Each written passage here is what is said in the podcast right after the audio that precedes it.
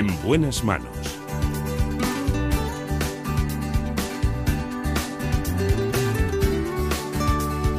El programa de salud de Onda Cero. Dirige y presenta el doctor Bartolomé Beltrán.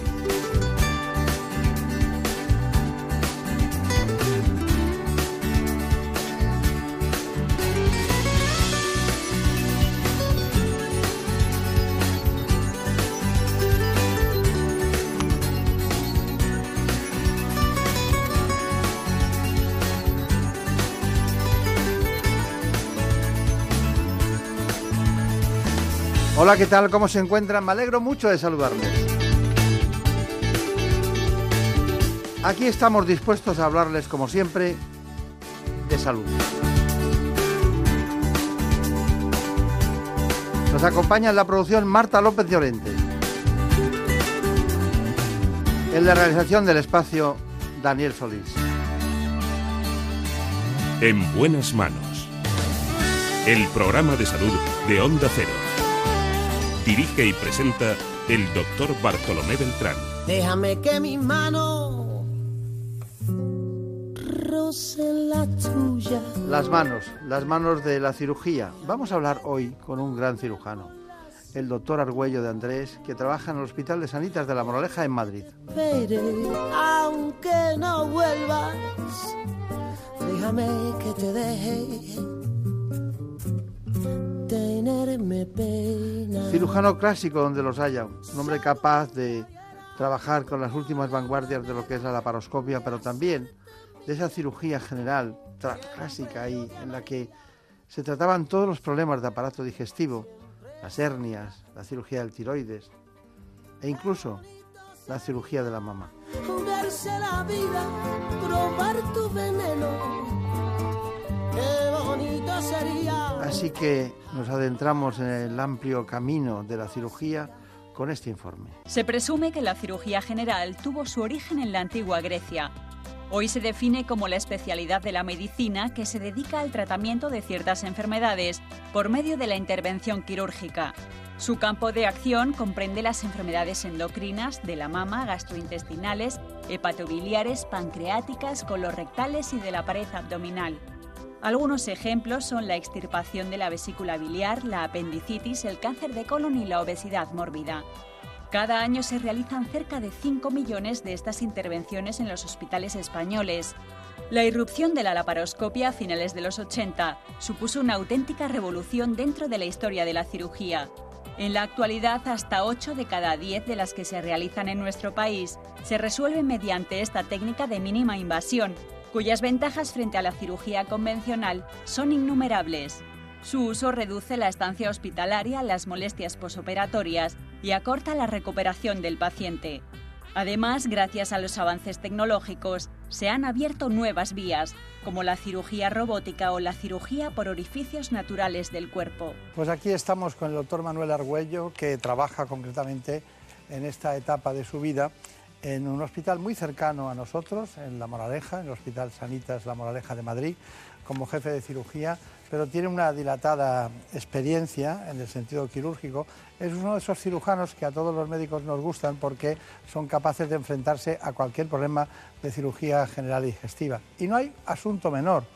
Veces la- las gentes piensan que un apendicitis es un asunto menor, pues es- puede ser algo muy difícil y muy complicado en algún momento de las eh, patografías de los pacientes o también las hernias inguinales o crurales o muchas cuestiones que pasan desapercibidas por la costumbre diaria que siempre se realizan bien. Bueno, pues aquí tenemos a uno de, de los grandes con dilatada experiencia, el doctor Argüello. Bueno, he visto, no le queda sitio del mundo por haber estado. Ha estado en Pittsburgh, ha estado eh, concretamente en Londres, en el Milces, luego ha estado en, en Holanda, eh, en el Hospital Virgen de la Torre, en el Gregorio Mañón, en el Fanta Leonor, en el Ruber Internacional. Y ahora, bueno, pues ahora le toca estar muy cerca de nosotros y le hemos conocido allí hace poco y teníamos interés en... Hacía tiempo que no me encontraba con un cirujano general y digestivo al estilo clásico. Efectivamente, efectivamente. La cirugía está bastante especializada hoy en día. Pero como tú bien dices, los cirujanos clásicos nos gusta todo tipo de patología, aunque tenemos en el servicio gente que se dedica más especialmente a distintas patologías. Eso sí, refuerzan el servicio, pero mm, nosotros los clásicos hacemos casi cualquier tipo de patología. Pero también me llama mucho la atención que se levanta muy temprano. Sí, la verdad es que me gusta mucho madrugar, no así trasnochar, no soy nada trasnochador. Me gusta madrugar, me gusta ir al gimnasio, aunque no lo parezca por la mañana antes de ir a trabajar, y creo que te ayuda bastante a enfrentarte con el día, con energía, con Se fuerzas. crean endorfinas. ¿no? Endorfinas, efectivamente, que te ayudan bastante del día. Un cirujano tiene un equipo y mucha gente se olvida siempre de los anestesistas ¿no? y de las, em, las grandes enfermeras son capaces de tener todo el material preparado en el momento más oportuno. ¿no? Nosotros no nos vamos a olvidar, ¿eh? porque a usted y a mí nos gusta el quirófano, eh, pero realmente, eh, ¿cómo es su equipo? ¿Con qué, ¿Con qué plantilla cuenta? Yo trabajo actualmente, como decía antes, en el Hospital Sanitas La Moraleja, que es un hospital completo. Es decir, un cirujano es, me imagino, como un presentador de televisión. Depende de un equipo que está detrás, que muchas veces no se ve o que no se reconoce su labor, pero sin la cual no podríamos desarrollar ninguna labor científica ni profesional. En el equipo de cirujanos somos ocho especialistas en el, en el servicio de cirugía y aunque prácticamente todos hacen las cirugías convencionales, siempre hay especialistas en determinadas partes, en cirugía de la carcinomatosis peritoneal, en cirugía laparoscópica, en cirugía de la obesidad. Y aparte, el personal de enfermería se cuenta con aproximadamente 18 enfermeras en el turno de mañana en el hospital, más enfermeras de hospitalización, eh, personal auxiliar de celadores, etcétera, etcétera. Un gran equipo, se lo puedo asegurar. Bueno, hay muchas personas que tienen reflujo gastroesofágico y tienen hernias, hernias concretamente que, eh, de hiato y que son las que favorecen ese proceso. Nosotros tenemos que adentrarnos de nuevo en ese mundo prometido, apasionante de la cirugía, que antes de entrar al quirófano con el doctor Argüello en el Hospital Sanitas La Moraleja, vamos a, matizar las eh, diferencias y coincidencias que hay, la relación evolutiva entre lo que es una hernia, el reflujo y el esófago de Barrett. La hernia de hiato consiste en que una parte del estómago se introduce en la cavidad torácica a través de un orificio del diafragma llamado hiato.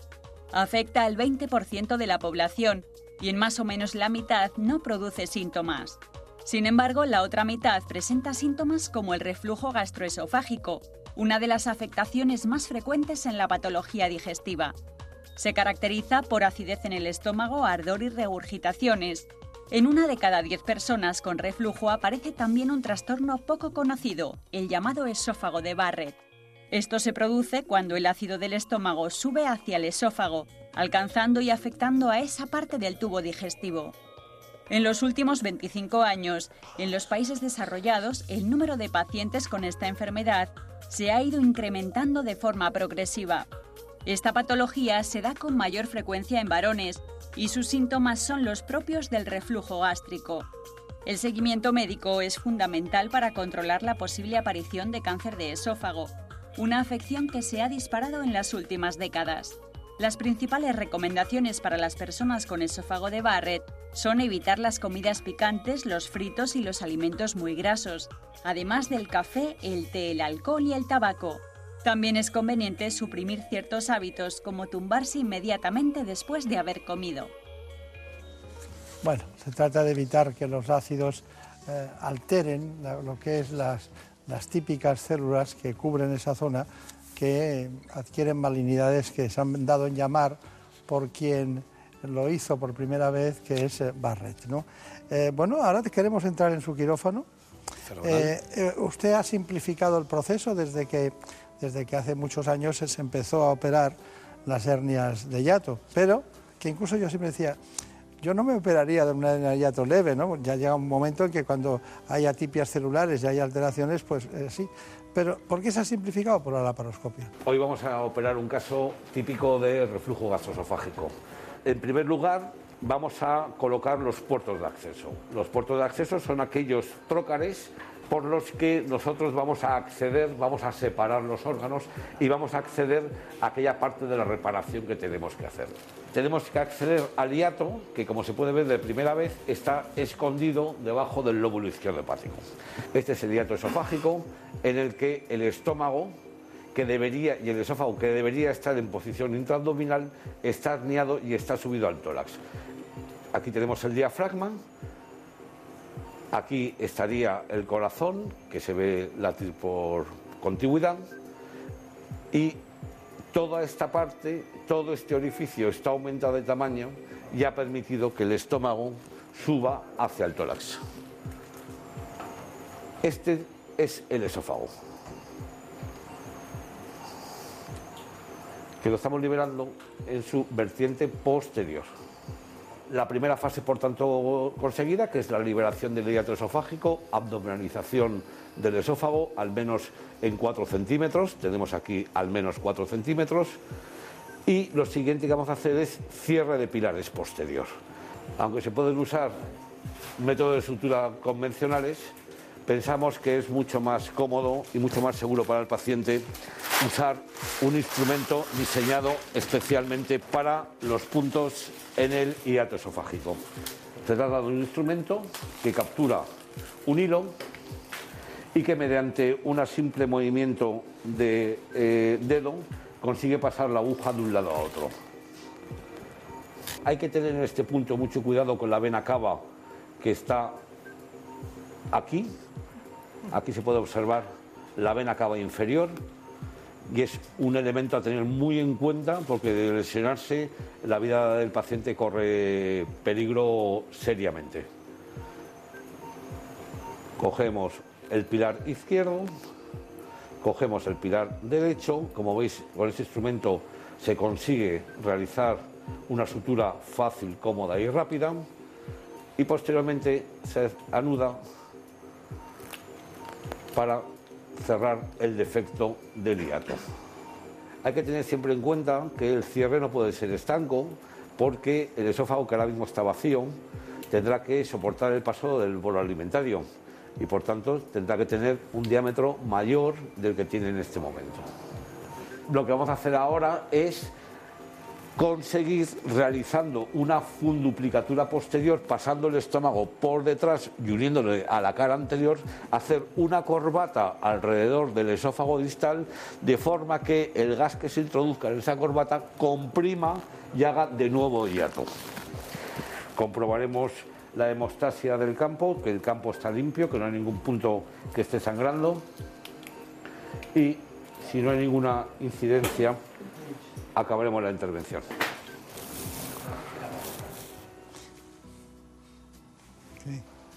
Esto no lo hace cualquiera.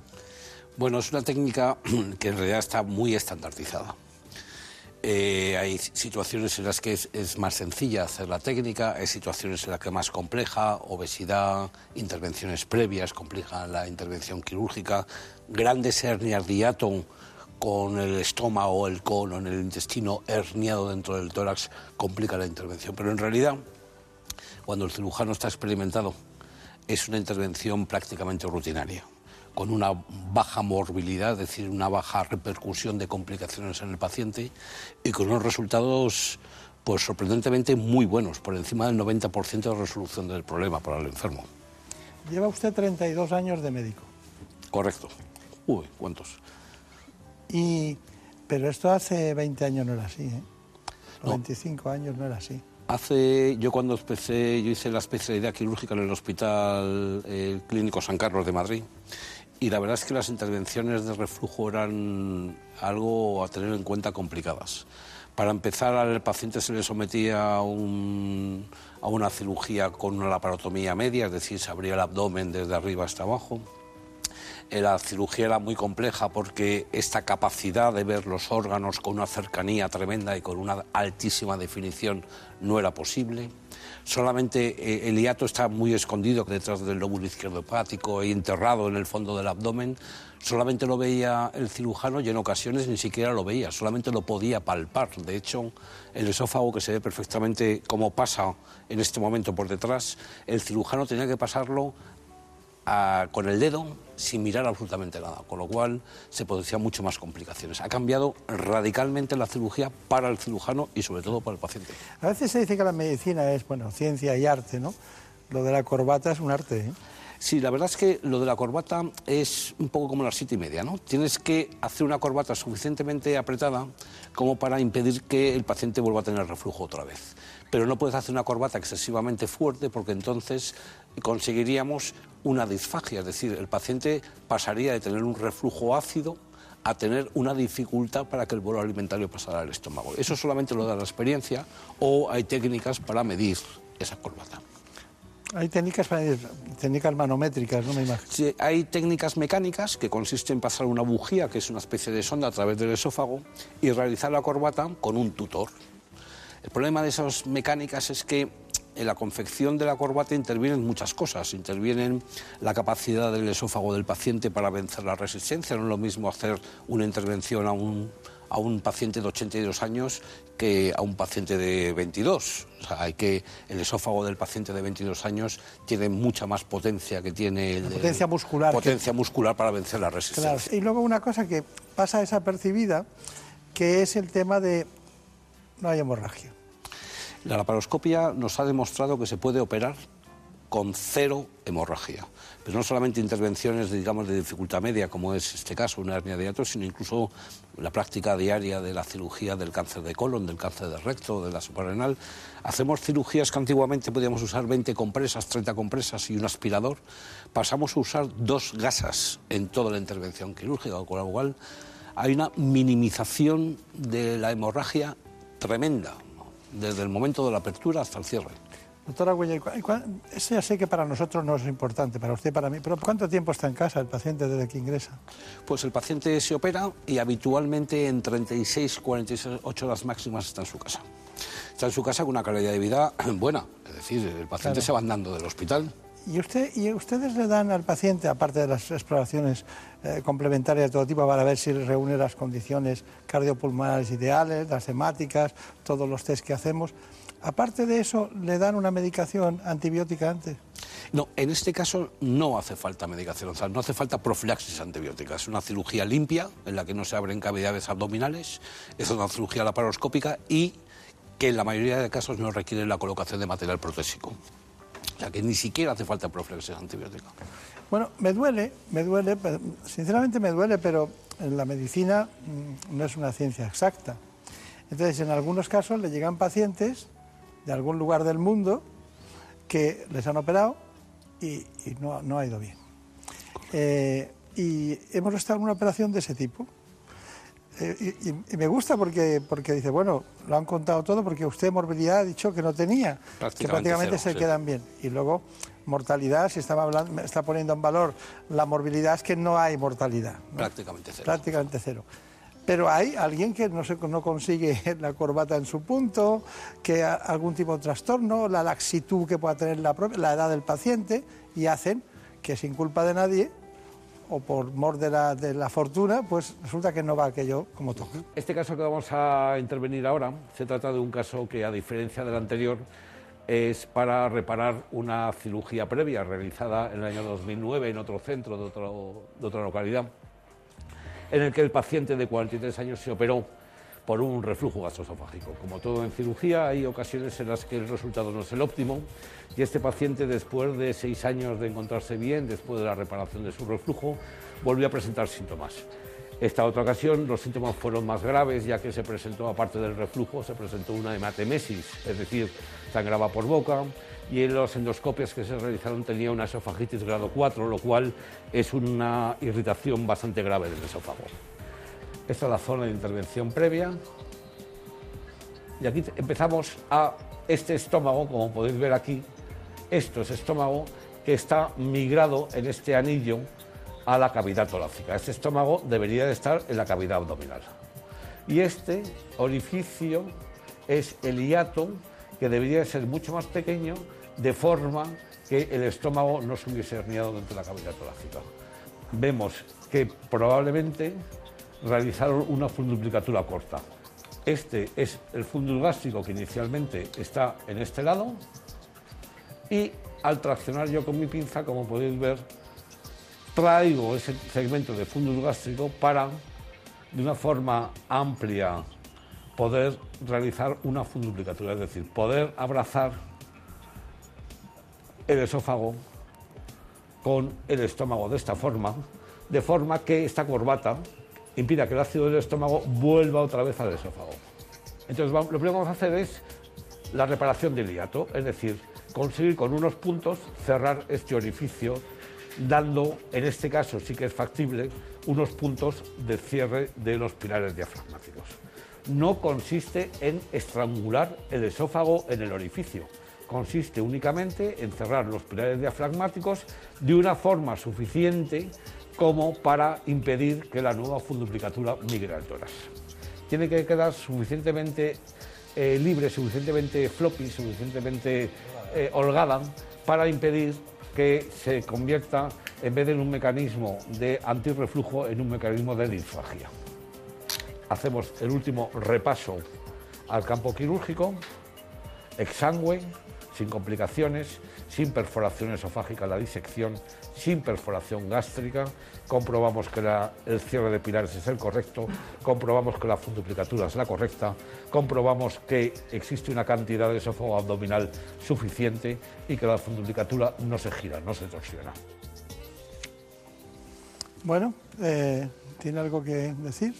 Bueno, eh, en realidad cualquier tipo de intervención puede tener una complicación a largo plazo. Es decir, en este caso, el paciente, por lo que fuera, no sabemos porque estaba operado fuera de nuestro centro, había vuelto a tener otra vez eh, eh, un reflujo y mucho más grave que la primera vez. son intervenciones mucho más complejas que las, digamos, de primera intención, porque hay que empezar deshaciendo toda la intervención previa para volver a hacer la intervención después.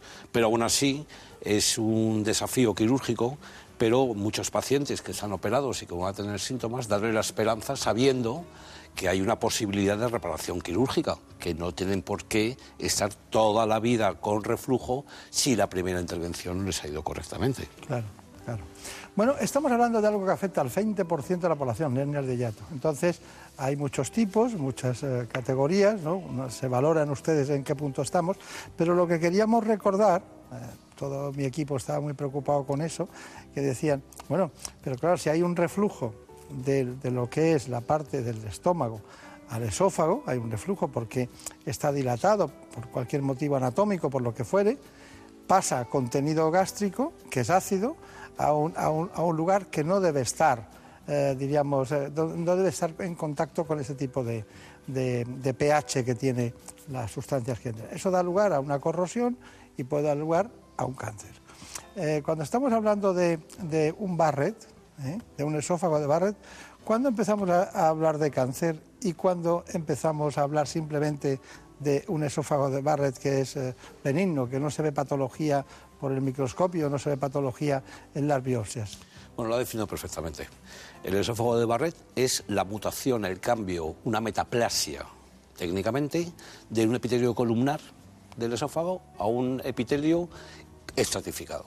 Y esa es una meta, es un cambio que en algunas ocasiones se cambia, se, evoluciona a displasia, es decir, a alteración celular, y en algunas, desgraciadamente, eh, acaba en un adenocarcinoma esofágico, que, por cierto, ya supera en porcentaje a los carcinomas epidermoides que eran clásicamente los que teníamos antiguamente relacionados con tabaco o alcohol, es decir, el adenocarcinoma gástrico en ocasiones, eh, esofágico, perdón, en ocasiones relacionado con el reflujo y con el esófago de Barrett, es un elemento a tener muy en cuenta.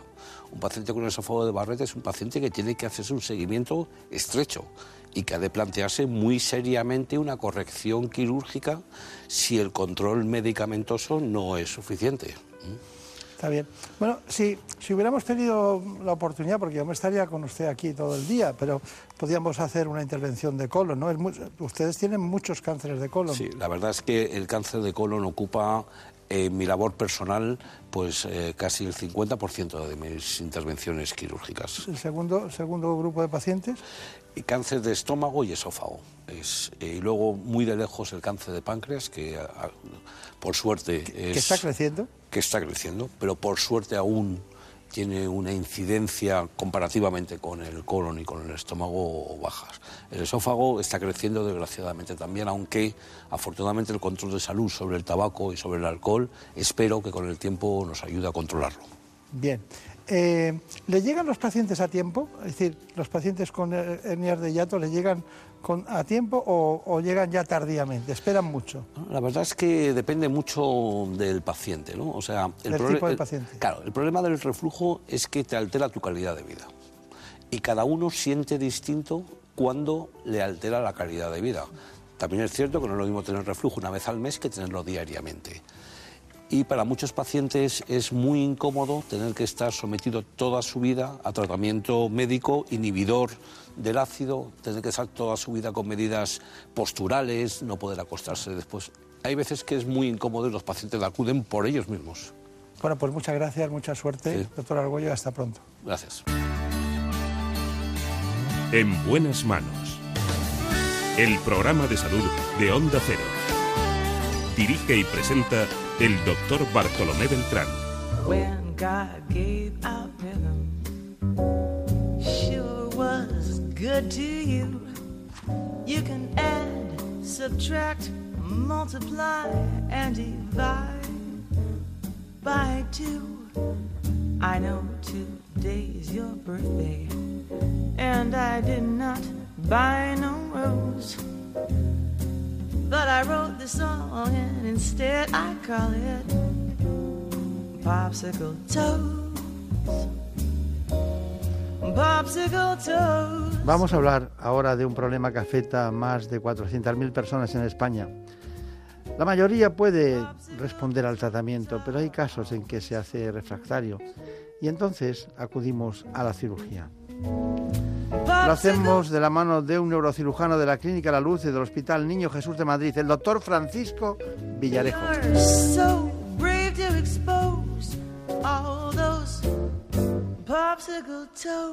Así que vamos a hablar de la epilepsia. La epilepsia afecta a 6 millones de personas en Europa y a 50 millones en todo el mundo.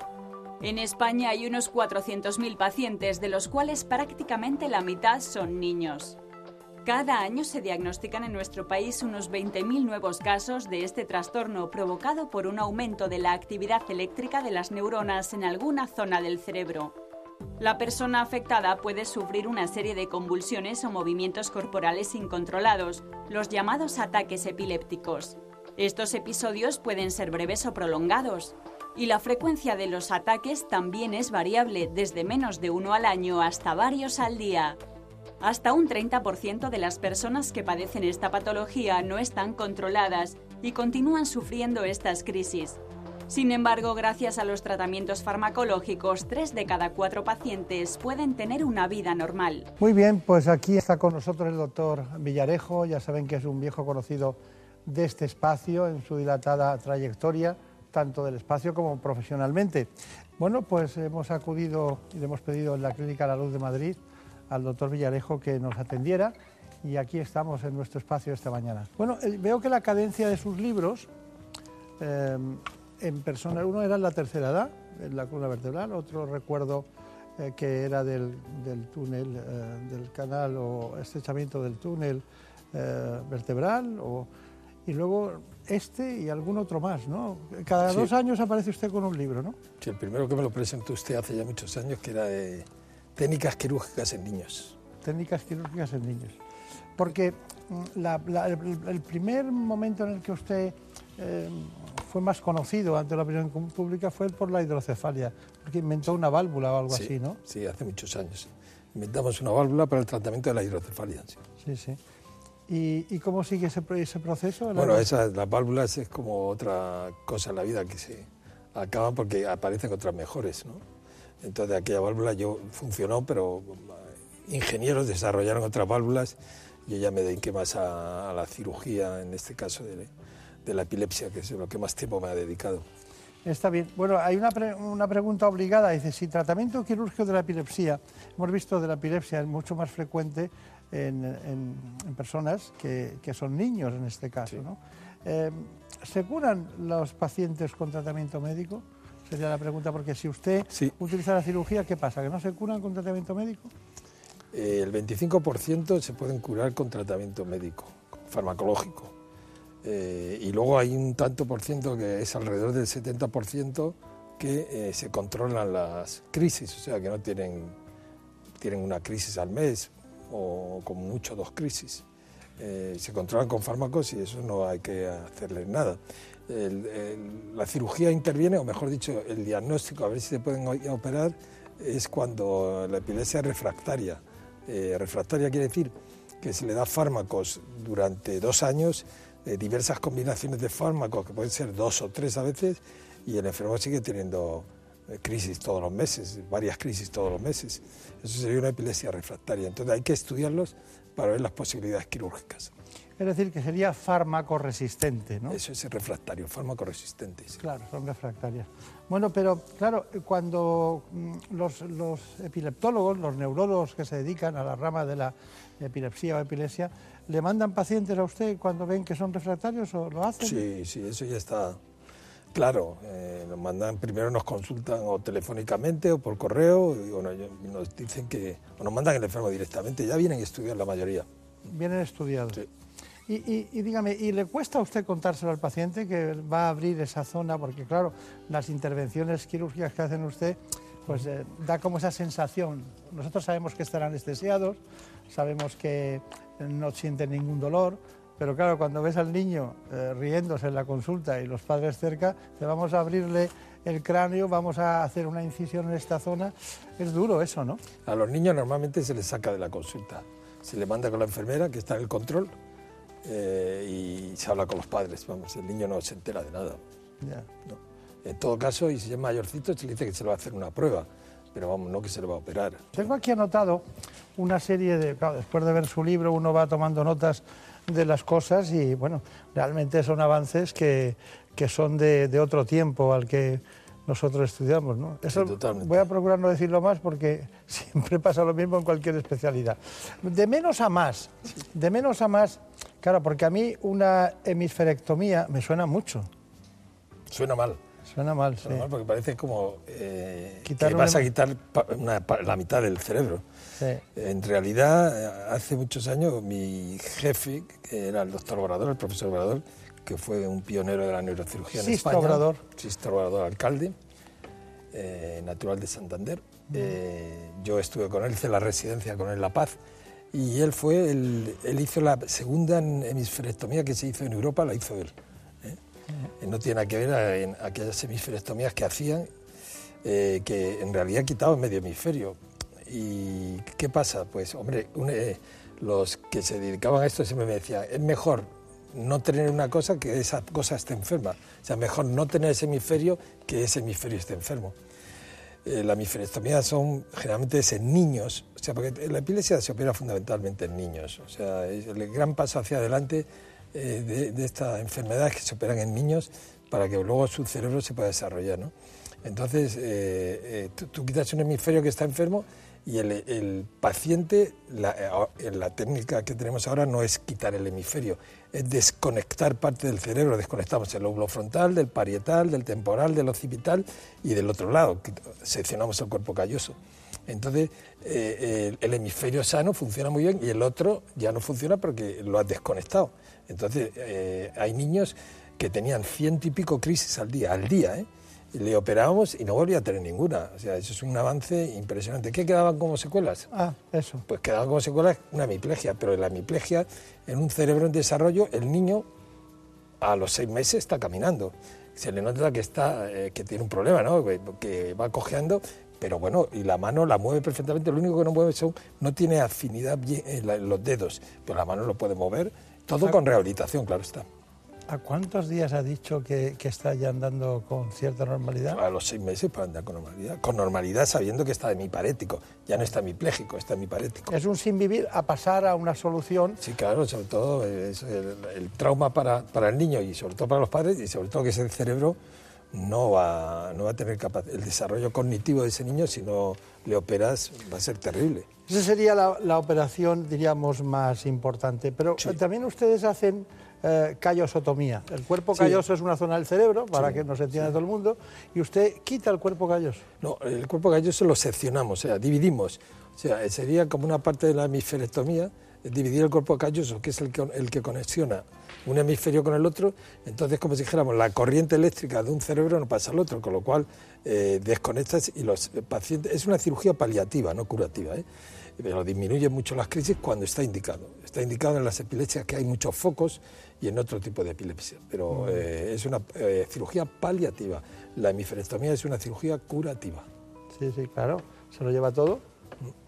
¿Pero por qué de un hemisferio? Es que no hay focos epileptógenos pero en el otro. eh, no, el- por ejemplo, la, la hemisferectomía está indicada, hay una enfermedad que se llama el síndrome de Rasmussen, que es como una encefalitis, y está afectado un hemisferio, el otro no puede estar afectado. Entonces, como quitas el hemisferio patológico, o tiene una displasia, que es una malformación del desarrollo de las células en el cerebro de las neuronas, eh, que van, se colocan en capas, y aquí hay un trastorno en el desarrollo de colocarse las neuronas y se forma una displasia.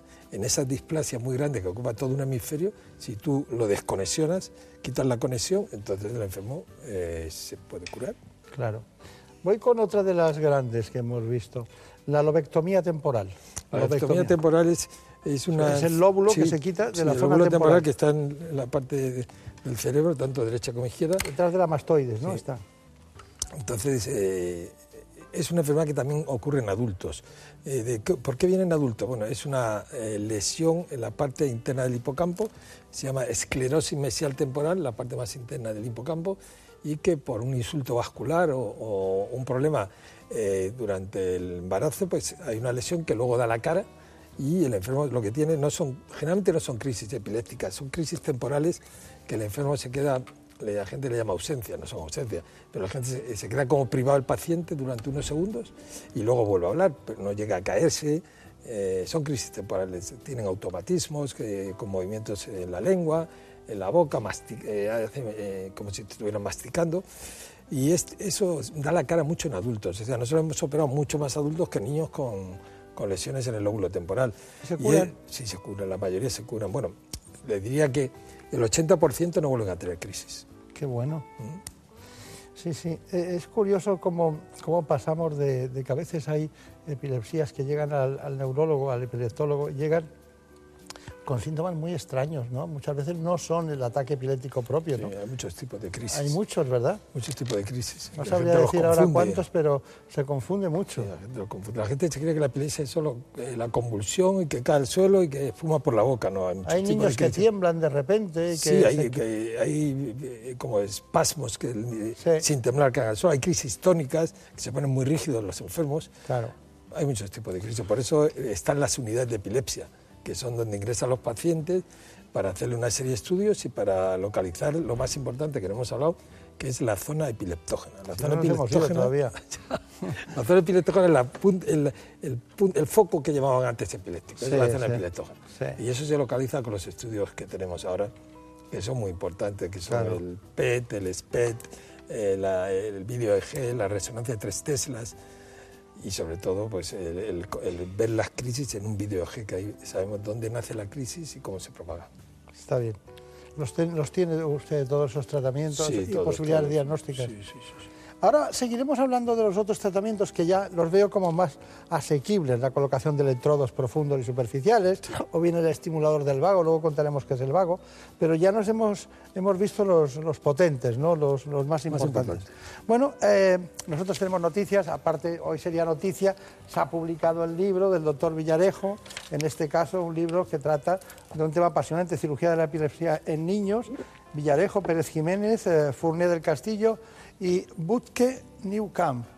¿Quién es Butke Newcamp? Que Newcamp es un neurocirujano eh, que colabora conmigo, ha colaborado siempre en, en- el hospital y en, y en la Clínica La Luz, que es eh, brasileño, eh, pero ya tiene nacionalidad española. Y es, eh, Pero luego es tiene usted a un Fournier del. Castillo, que Fournier es francés. Fournier, sí, esa es la neuropsicóloga, la que hace los estudios neuropsicológicos. Y luego menos mal que tiene un Pérez Jiménez. Pero ¿no? Jiménez es la neurofisióloga, esa es la, eh, la que nos dice dónde está el foco. Está bien, está bien, porque sin ellos no podría hacer usted todo lo que hace. Imposible, claro. esto es una cuestión de equipo. Sí. No se puede trabajar sin...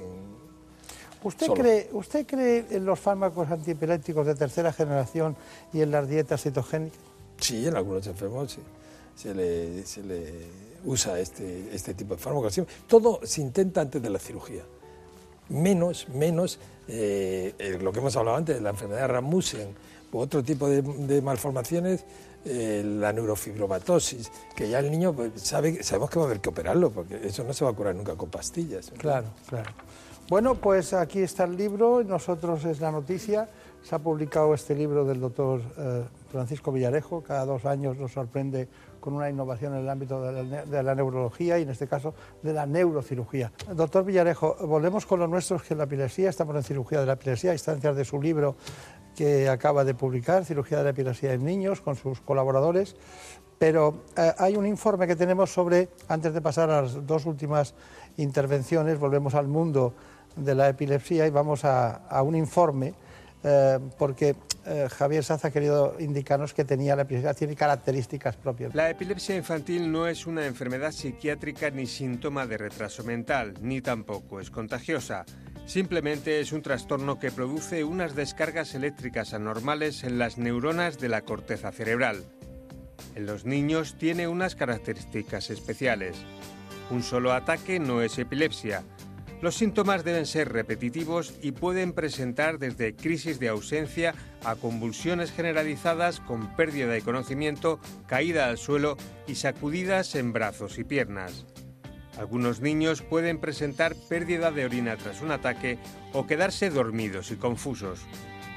Ya sea por causas genéticas o metabólicas o por lesiones cerebrales en la etapa perinatal o en el parto o por una enfermedad infecciosa, la epilepsia infantil debe ser tratada siempre por neuropediatras que hagan un estudio pormenorizado del niño.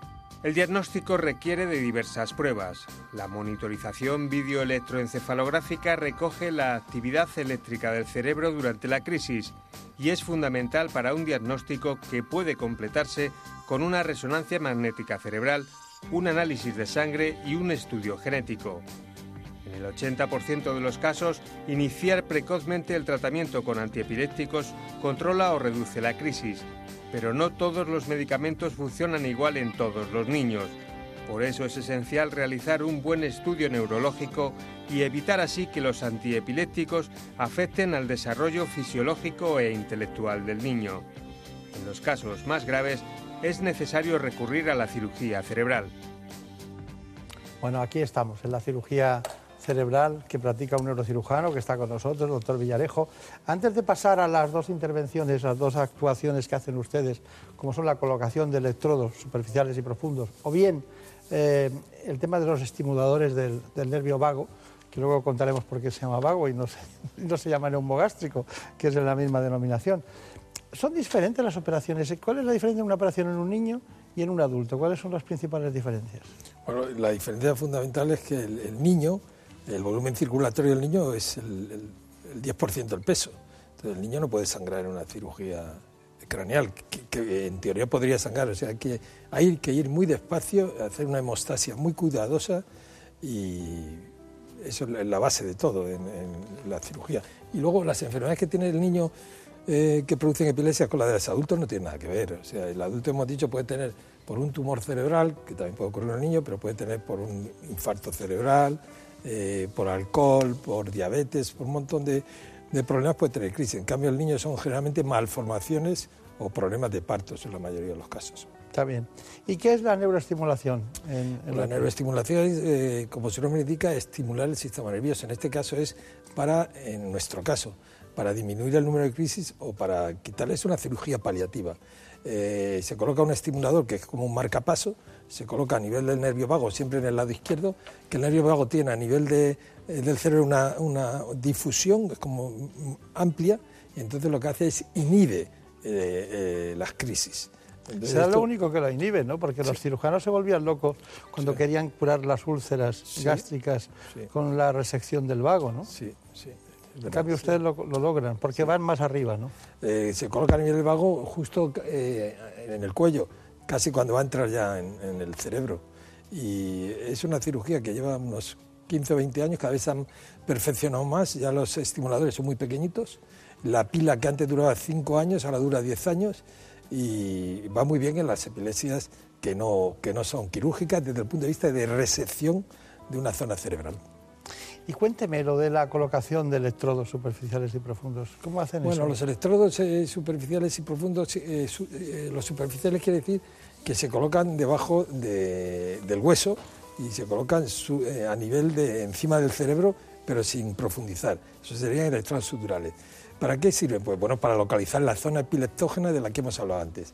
Cuando no conseguimos localizarlos con los electrodos suturales, porque el foco está muy profundo, pues entonces nos valemos de colocación de electrodos profundos que lo hacemos con un neuronavegador, o sea, o, con una guía estereotáxica. La guía estereotáxica ya cada vez se usa menos, ¿eh? por lo y sobre todo en los niños que es muy molesto. Entonces, con el neuro- neuronavegador colocamos los electrodos donde suponemos que está la zona epileptógena. Colocamos varios y luego eh, llevamos al paciente a, la unidad de video EG y registramos durante varios días. Ahí vamos a poder recoger las crisis y localizar la zona epileptógena.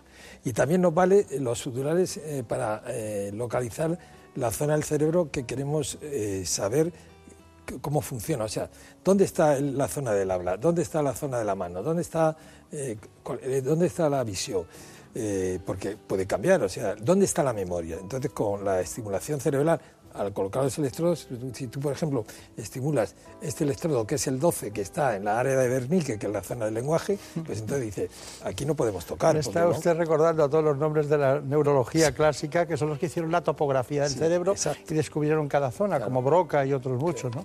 Wernicke, hacía tiempo que se me había olvidado. la, la- cirugía del cerebro se va a emplear en niños y en, en adultos cuando eh, las crisis son- no se controlan, cuando localizan la zona epileptógena y tercero, que no vayas a dejar al paciente peor. O sea, Está claro.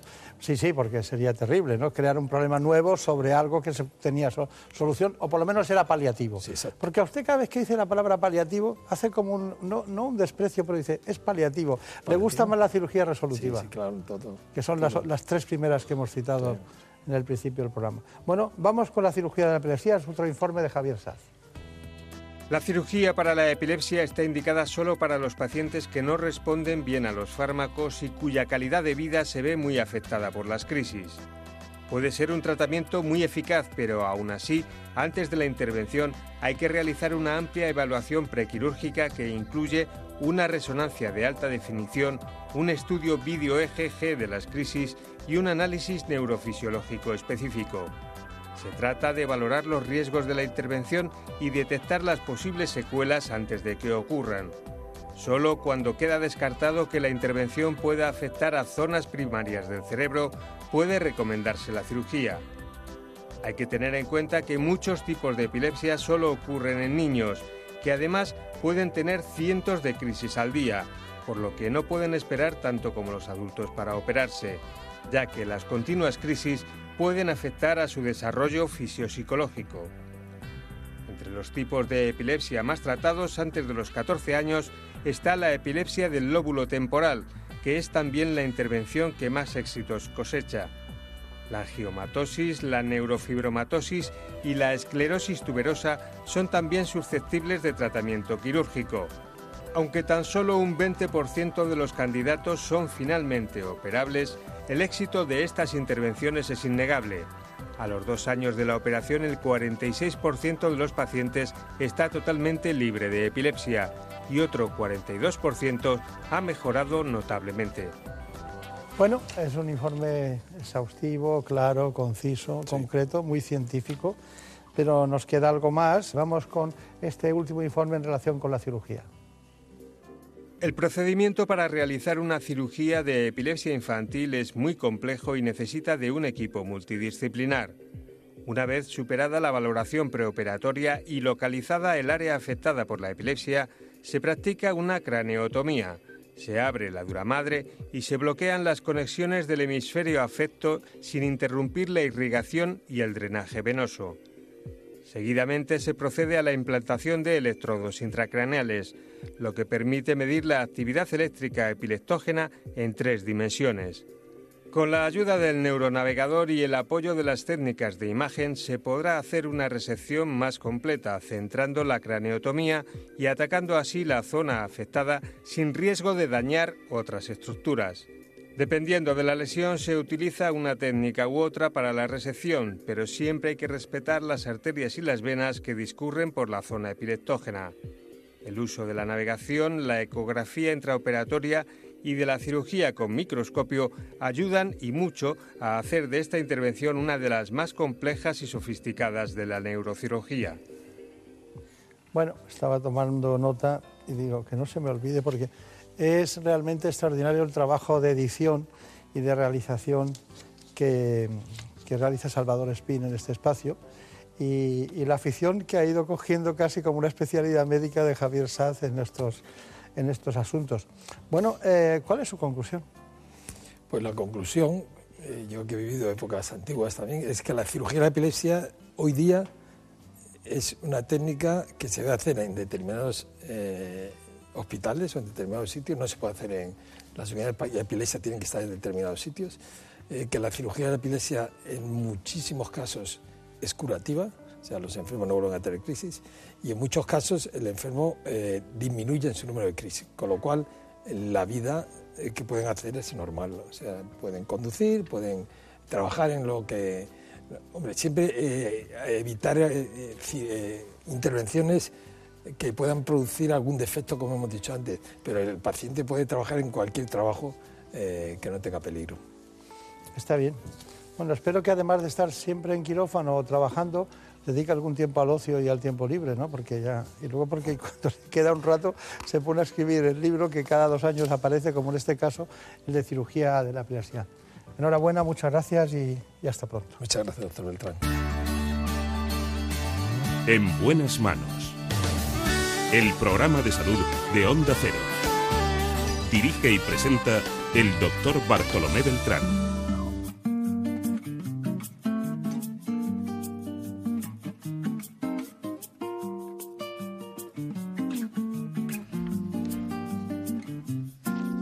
Prefiero no hacer caso a la cabeza.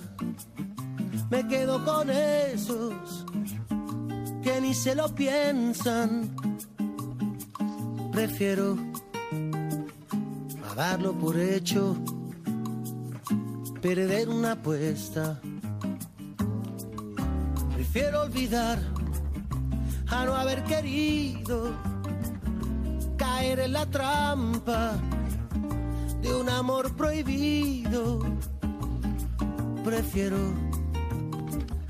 poquito de nada que más de lo mismo.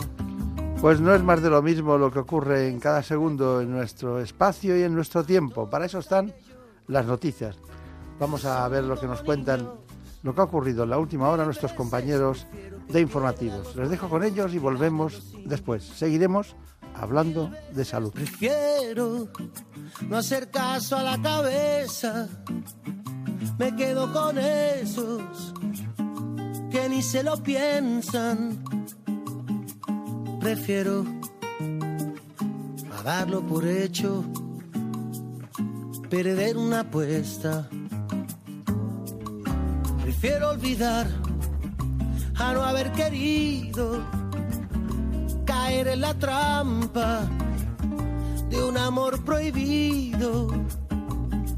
Prefiero poquito de nada que más de lo mismo. Veces prefiero a todos aquellos que son como niños. Mil veces prefiero que pierdan los buenos, que ganen los indios. Mil veces prefiero a todos aquellos que son como niños.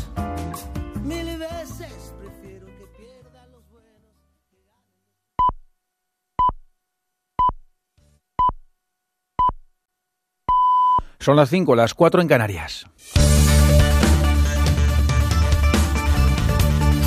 Noticias en Onda Cero. Buenas noches. La librería de Isabel Coiset Goya a la mejor película y la cineasta catalana primera también a la mejor dirección y mejor guion adaptado. Todo en la noche en que parecía iba a estar absolutamente copada por la otra gran triunfadora de la gala, la cinta vasca Andía, que con 10 bustos se ha convertido en la tercera película más premiada de la historia, solo por detrás de Mar Adentro y hay Carmela igualada con la isla mínima en esa tercera posición. Entre la decena de Goyas de Andía, el de mejor guion original, Aitor Arregui, director de la cinta, junto a John Garanio. Bueno, yo también en nombre de los otros tres guionistas, también gracias a John por insistir tanto en este proyecto cuando pensábamos que era una patata de proyecto al principio, pues él insistió, insistió y hasta que nos fue convenciendo poco a poco. Y nada, también compartir esto también con todo el equipo, porque claro, nosotros lo podemos poner sobre el papel, pero el guion se va reescribiendo en el rodaje, en la postproducción y en todo lo demás. O sea que si no fuera por vosotros no estaríamos aquí. Es que Casco Benetan.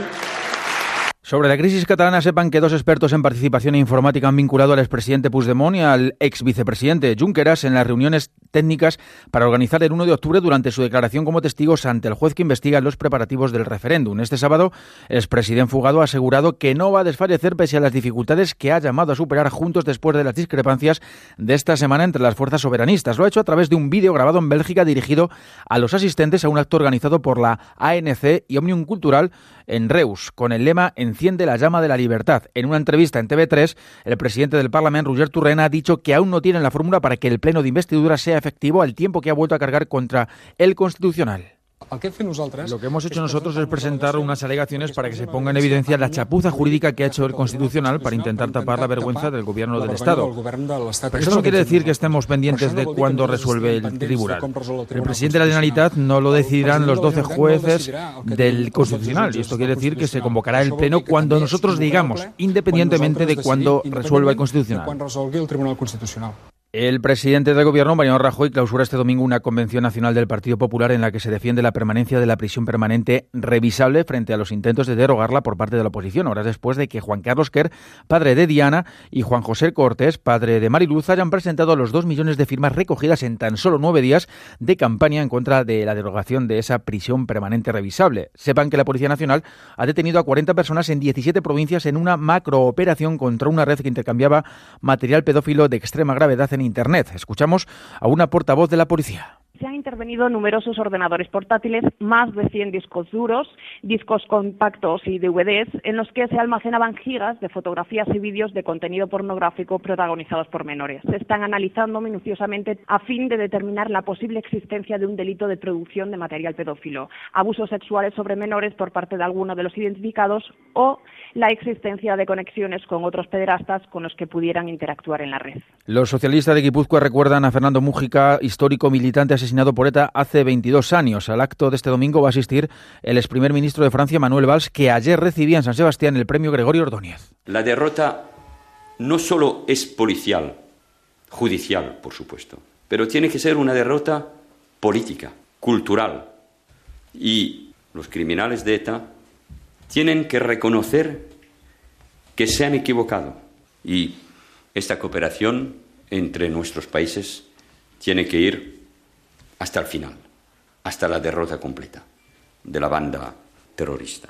Metallica ha batido esta noche el récord de asistencia en el Palacio de Deportes de Madrid. Casi 16.800 personas han abarrotado el Withing Center en el primero de los tres conciertos que la banda norteamericana va a ofrecer en nuestro país dentro de su gira europea. Metallica no visitaba España desde 2012 y ahora lo hace para presentar su último disco, el grupo referencia del thrash metal, que ha vendido 110 millones de álbumes durante su carrera. Deportes, este domingo se resuelve la primera ronda de la Copa Davis. España domina 2-1 su duelo ante Gran Bretaña después de la victoria de Feliciano y de Pablo Carreño en el dobles. La resolución de esa eliminatoria depende del duelo entre Albert Ramos y Cameron Norrie a partir de las 11 de la mañana y si fuera necesario el quinto punto lo disputarían en principio Roberto Bautista frente al británico Liam Brody. Es todo, más noticias cuando sean las 6, las 5 en Canarias y en todo momento en onda0.es. Síguenos por internet en onda0.es.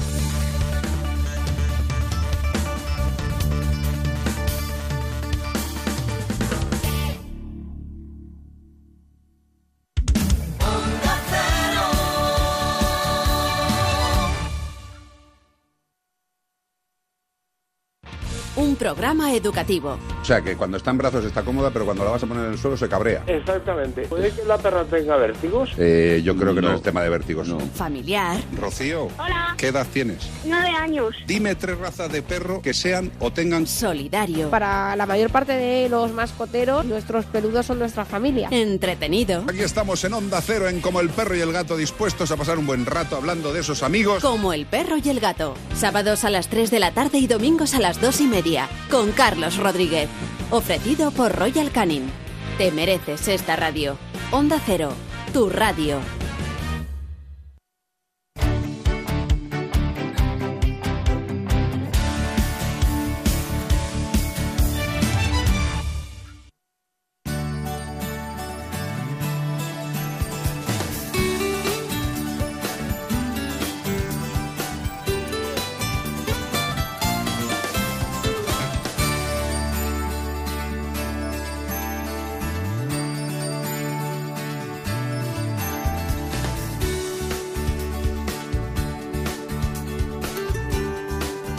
En buenas manos.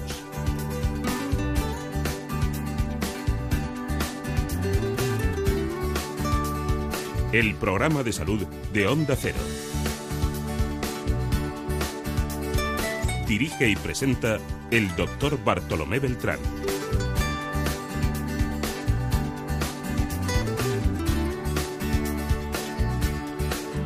Seguimos en la segunda parte de este espacio, ya saben ustedes, en buenas manos.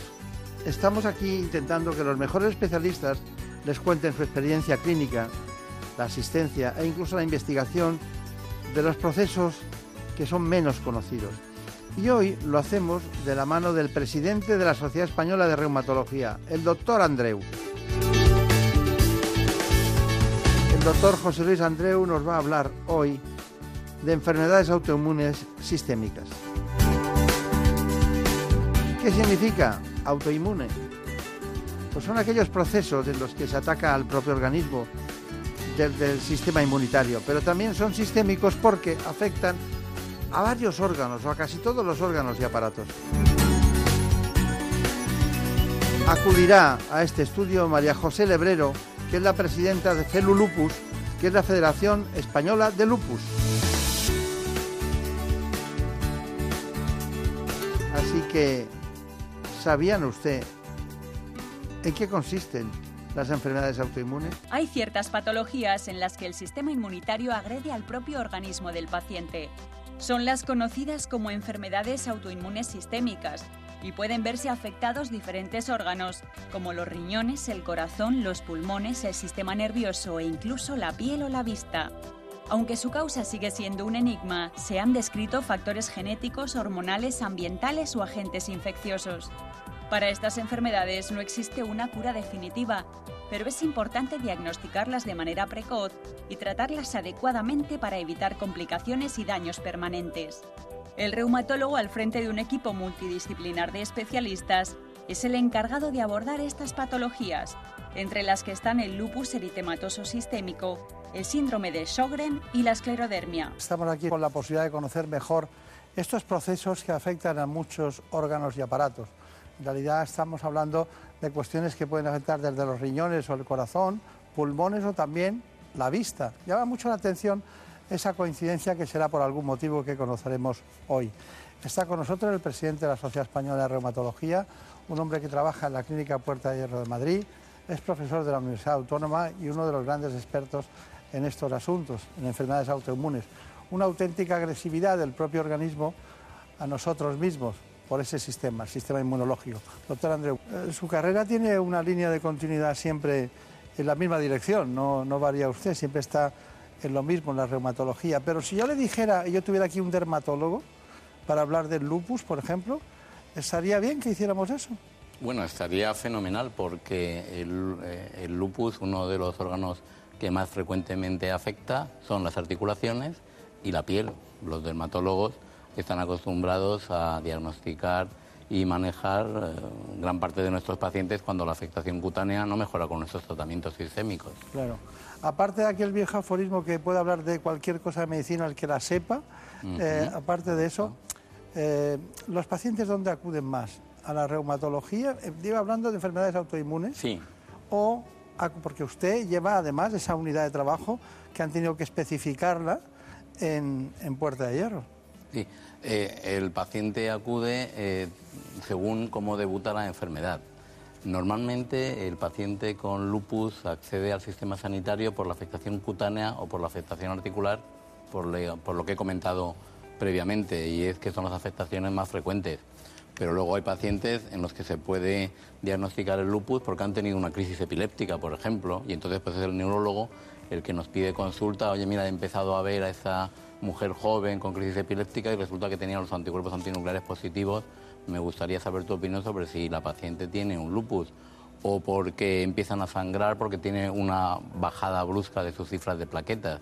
Entonces, pues a lo mejor acceden por la puerta de urgencia y ahí es donde descubrimos que la paciente tiene un lupus. Es, es una enfermedad tan variopinta en sus manifestaciones clínicas que realmente dependiendo de cómo debute, pues así entra el paciente en el sistema sanitario. Pero lo más frecuente es piel y articulaciones. Pues muy bien, piel y articulaciones, ya veremos otras muchas cuestiones de las enfermedades autoinmunes, pero tenemos concretamente del lupus hoy aquí con nosotros a la presidenta de FELUPUS, que es la Federación Española de Lupus. Eh, ella concretamente es María José Lebrero y Oncala, ¿no? Onca- Oncala. Oncala. ¿Ese apellido de qué zona es? Oncala? Ah, de Andalucía. No lo conocía yo ese apellido. Andalucía. Algunos nos gusta saber por el apellido No. de qué zonas y tal, ¿no? Pero. Oncala no lo, no, no lo tenía registrado en, en mi diccionario particular, ¿no? Bueno, eh, dígame, eh, tenemos una federación con 25 entidades diferentes. Sí, repartidas en toda la geografía de España. ¿Y por qué cree que usted es la presidenta? ¿Por qué creo que soy la presidenta? Bueno, pues yo creo que primero porque me involucré, como todas mis compañeras de todas las asociaciones, eh, en el mundo asociativo. Yo llevo la Asociación de Baleares, soy la presidenta de la Asociación de Baleares y bueno, cada dos años se renuevan los cargos. Entonces yo creía, creía conveniente que tenía, yo tenía otra visión de lo que sería la federación, bajo mi punto de vista, que todos son correctos, ¿no? Pero bueno, cada uno tiene su visión. Entonces, pues hace dos años me presenté y fui elegida por, por la mayoría para que hubiera ese cambio, llamémoslo así, el rumbo para llevar a la federación. Claro. Y entonces, pues ahí estoy. Estamos hablando de alrededor de 50.000 pacientes en toda España. Así, sí. Y según los datos que manejamos en el programa, al- alrededor del 10%, unos 5.000, estarían eh, com- como pacientes asociados o, Mm. o pacientes socios de la asociación. ¿no? ¿Cómo podemos subir esas cifras? Hombre, a mí me encantaría tener una varita mágica para que un paciente de lupus eh, entienda el valor de, de lo que es estar asociado. Porque a veces no se dan cuenta de, le- de- de- o sea, de la necesidad de que existe una asociación hasta que uno está muy mal, tiene un problema en el sistema sanitario. Entonces dices, bueno, ahora me buscas cuando estás mal. Y eso es una, una para mí, lo- es lo que hay que cambiar. O sea, vamos a aportar a la asociación para que se mantenga, para que no desaparezca, porque a lo mejor tú ya estás diagnosticado, estás bien, no estás en brote, pero hay muchos nuevos casos de lupus que se encuentran perdidos. El diagnóstico es un impacto para muchos pacientes. Entonces, el médico tiene muy poco tiempo en una visita para explicar tantas cosas de lo que es un los tratamientos. Entonces, yo, por ejemplo, fui diagnosticada y es que a mí me involucré porque a mí me ayudó realmente lo que es la Asociación de Baleares.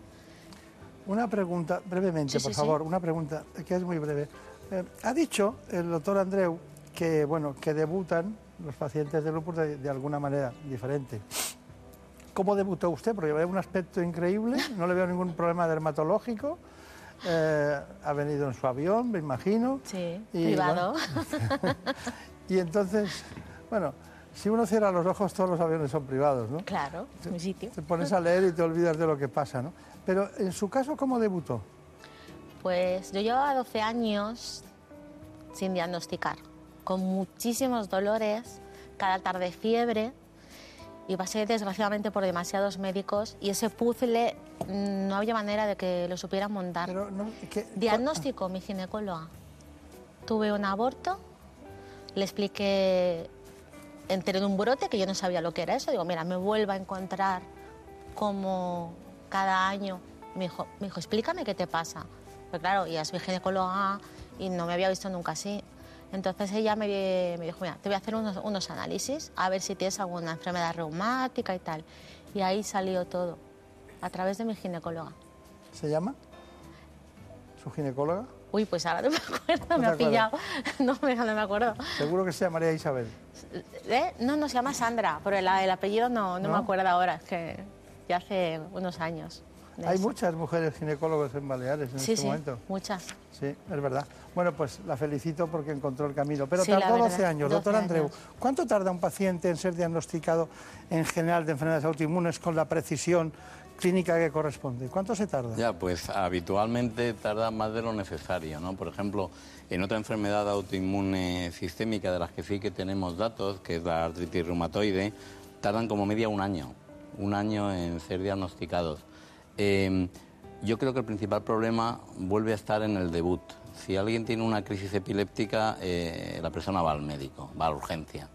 Si alguien empieza con dolor en las articulaciones eh, o cansancio extremo, como podría haber sido el caso de, María José, eh, pues uno va a la farmacia, le dan un antiinflamatorio no esteroideo, pues a- puede ir tirando mejoras parcialmente. Entonces, una información importante que la formación debía conocer es que cuando tienes dolor en las articulaciones y esto no se pasa en un par de semanas, tienes que ir al médico de atención primaria.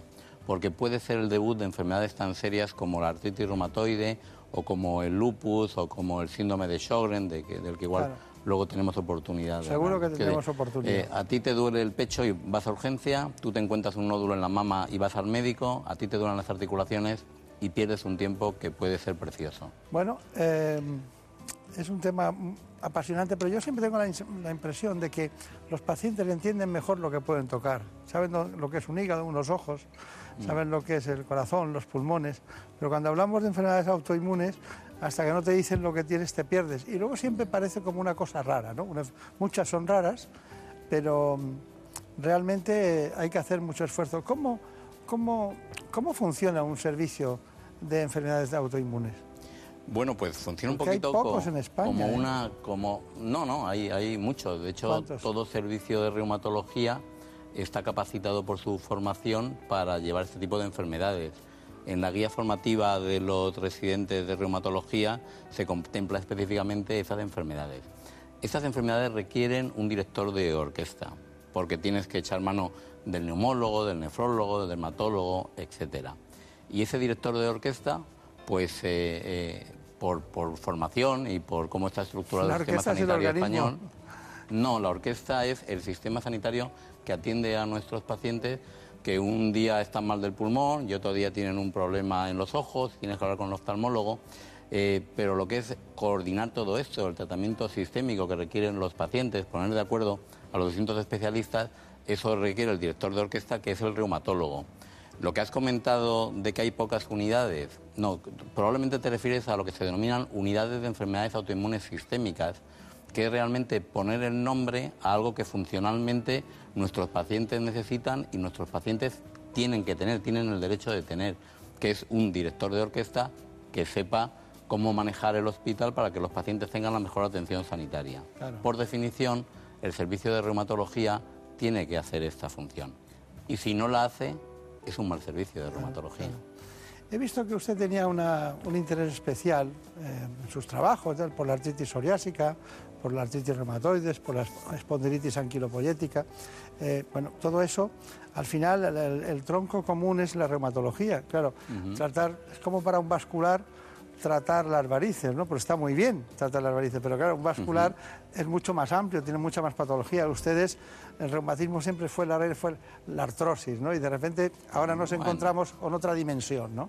Estamos segmentando toda la que es la reumatología y hemos llegado a incluso a, a tener unidades de autoinmunes dentro de la propia especialidad. O sea que es, esto es algo que los pacientes... Es eh, algo que no se conoce bien ¿no? entre la población.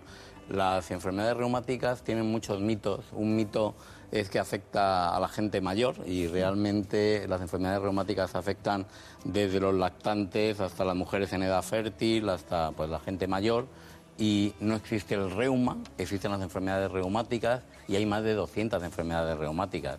En ese sentido, la verdad es que nuestra actividad es una actividad apasionante porque tenemos la posibilidad de manejar enfermedades como el lupus, como la artritis reumatoide, como la osteoporosis o como la gota, lo cual hace que ser reumatólogo sea realmente muy divertido. Sí, sí, sí. Sí, porque es eh, muy difícil que muchas personas relacionen de entrada, sin conocer la medicina, que el gota o la gota puedan, puedan ser enfermedades eh, de origen, o sea, que en la Sí, especialidad de la reumatología. sí. sí. Pero bueno, pero tiene mucho interés el que ustedes no se desprendan del principal, porque es fundamental, ¿no? Contener la especialidad en su, en su ámbito, ¿no? También le pregunto esto porque es usted presidente de la Sociedad Española de Reumatología y esto es uno de sus trabajos más importantes, el, el darle contenido a cada una de las áreas, la osteoporosis, todo el mundo la diagnostica normalmente un ginecólogo, pero eh, la pueden tratar los internistas, los médicos de atención primaria, pero lo suyo, el sustituto es que el reumatólogo la vea, ¿no? La vea y la diagnostique. Dígame, eh, la diferencia entre los, los pacientes bien tratados en estas patologías o los pacientes que por lo que sea no están tratados, ¿está de acuerdo en que económicamente eh, se hace más ahorro cuando se trata bien? Hombre, es evidente. Yo, yo creo que el problema no está en, en gastar mucho o poco, sino en gastar bien. Es lo que se denomina eficiencia.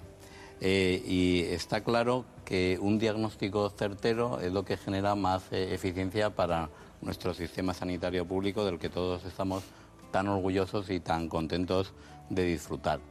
Es verdad que en ocasiones un diagnóstico certezo- certero lo que conlleva es la indicación de un fármaco pues de un precio eh, quizás más elevado que, que otros. Pero en conjunto yo creo que la afirmación de un, un, un diagnóstico certero aumenta la eficiencia de- del gasto en fármacos del sistema sanitario, yo creo que eso nadie lo puede dudar. claro. Pero lo más importante, por supuesto, es la calidad de vida de los pacientes. Eh, el fin último del sistema sanitario, de los médicos, de las enfermeras, de, de- de toda la organización, es que nuestros pacientes tengan calidad de vida. Es que vivan muchos años y vivan bien. Bueno, eh, hay una cosa. Está- cuando estamos hablando del lupus, hay algún momento en que me viene a la cabeza la fatiga crónica, la fibromialgia, me viene y luego se me va, ¿no? Porque luego veo que es más concreta, que hay patologías que son más objetivables, ¿no? Pero me ha venido a la cabeza. ¿Es posible que me pase eso? ¿Es, tiene una cierta... Bueno, sí, es, muy posible porque eh, no es infrecuente que, que una paciente con síndrome de Sjögren o con lupus eritematoso sistémico además tenga una fibromialgia asociada. Por ejemplo, en dos estudios que hemos hecho en la Sociedad Española de Reumatología, un registro de síndrome de Sjögren primario y un registro de lupus, de hecho es el registro más potente a nivel numérico que se ha hecho nunca en la historia de la medicina, con más de 4.000 pacientes incluidos, se ha visto que aproximadamente un 15% de los pacientes, tanto con lupus como con síndrome de Sjögren, tienen fibromialgia, o sea, que es una asociación relativamente frecuente.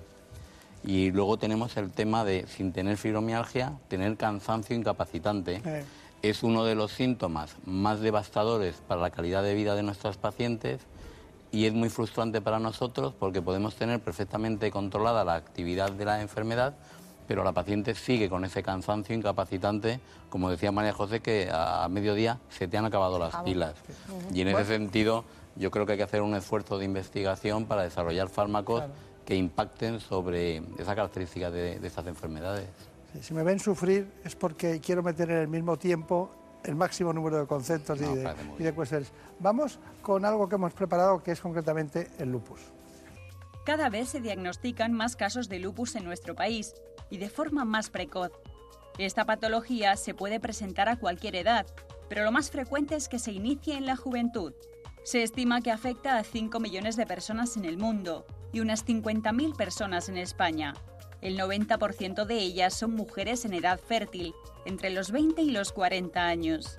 El lupus se encuadra dentro de las enfermedades autoinmunes. Esto quiere decir que el sistema inmunológico se confunde y no diferencia entre las partículas extrañas y las propias células o tejidos, produciendo anticuerpos en contra de sí mismo. Se trata de una enfermedad inflamatoria crónica que se manifiesta alternando periodos de actividad con otros de remisión. El lupus eritematoso es además una enfermedad sistémica ya que puede afectar a muchos órganos, piel, articulaciones, riñones, corazón, pulmones, pero la mitad de los pacientes tienen afectación casi exclusiva de la piel y las articulaciones. Cada persona tiene un patrón diferente de la enfermedad, lo que en ocasiones dificulta el diagnóstico. Bueno, la verdad es que después de conocer el lupus dentro de este conjunto de patologías que son las enfermedades autoinmunes, a nosotros nos, gustaría, sí, profundizar en eh, los nuevos tratamientos biológicos. Lo ha preparado Javier Saz. El lupus es una de las enfermedades autoinmunes más difíciles de diagnosticar, ya que afecta a órganos tan diferentes como la piel, los pulmones, el corazón o el riñón. El diagnóstico se realiza mediante un análisis de sangre para detectar si existen anticuerpos antinucleares y anticuerpos anti-ADN. El tratamiento inicial es a base de corticoides en altas dosis y tratamientos autoinmunes, pero la gran alternativa es la terapia biológica. Los medicamentos biológicos se crean a partir de proteínas humanas o células vivas y su objetivo es estimular y reconducir el sistema autoinmune para que deje de producir anticuerpos de forma descontrolada. Un biosimilar se produce de esa manera, se produce por técnicas de biotecnología. Se coge, dependiendo de qué biosimilar estamos hablando, la proteína que queremos producir, se coge la célula que queremos que produzca esa proteína, se le hace producir la proteína, se purifica, bueno, se extrae, se purifica y se obtiene el biosimilar producido por biotecnología. Así pues, un biosimilar es a un biológico lo que un medicamento genérico a otro de marca y tienen las mismas ventajas e inconvenientes. En el caso del lupus, sus efectos secundarios, aunque son diferentes en cada paciente, se asemejan bastante a una gripe común. Fiebre, dolor de cabeza, escalofríos, pérdida de apetito. En cualquier caso, los efectos secundarios tienen que ser valorados por su especialista para ajustar dosis o eliminar componentes, ya que al ser una enfermedad crónica que surge por brotes, el tratamiento debe ser de por vida. Bueno, pues ya lo tenemos. Eh, quería, aparte de que me matizara, si tiene que matizar algo respecto a los tratamientos, que esa ha sido una cuestión muy general, abriendo, abriendo puertas al futuro, eh, ¿cuál es su conclusión? Sí, bueno, matizar de, de esta información que ahora mismo para el lupus hay dos agentes biológicos que son los que utilizamos, que son el rituximab, que lo utilizamos fuera de ficha técnica para casos muy graves refractarios a terapia convencional, y el belimumab, que este sí que tiene contemplado en ficha técnica la utilización de lupus. Para belimumab todavía no hay biosimilares porque pues, no, ha- se ha cumplido la patente y, para el rituximab sí que lo hay. Realmente un biosimilar en un paciente de novo, en el que por primera vez vas a poner un agente biológico, quiere decir, yo quiero tratar a mi paciente con artritis reumatoide, pues con rituximab original. No voy a decir la marca comercial. Da igual. El sí. paciente de novo, eh, si tú quieres usar el rituximab biosimilar, que es algo más económico y por tanto que vas a mejorar la eficiencia del sistema, la respuesta del paciente es la misma al original, porque eso sale con, con la garantía de la EMA, de la Agencia Europea del Medicamento, en el que se han hecho ensayos clínicos aleatorizados en los que has comparado el biológico original con el biológico biosimilar. O sea que el paciente no tiene por qué tener una respuesta distinta a la que tendría con el original. Yo creo que eso es importante conocerlo para que la implantación de los biosimilares en nuestro sistema sanitario sea razonable, sea bien aceptada por todo el mundo, los primeros los pacientes que digamos son el centro de la jugada. Nuestros pacientes son los reyes del sistema sanitario. Está bien. Eh, ¿Usted ha percibido alguna resistencia a eso, en, en general o no? Yo creo que cuando se explica bien no hay resistencia. Lo que he percibido una gran resistencia, incluida la nuestra, es los médicos, es el paciente que va bien con el agente original y por motivos economicistas se quiere cambiar al agente eh, biosimilar, al biológico biosimilar. Porque un principio fundamental en esta profesión es, si funciona, no lo arregles. Si tu paciente está bien, te ha costado trabajo que esté bien, está recibiendo el agente biológico original y no hay problemas con él, no lo toques. Con el paciente nuevo no es problema. Paciente nuevo, pues el más eficiente. Está perfecto. Bueno, recordamos lo de la www, Sí, Sociedad Española de Reumatología, ser, ser.es, ¿no? Y también recordamos eh, una página para pacientes, pacientes, que es la www.inforeuma, inforeuma.org.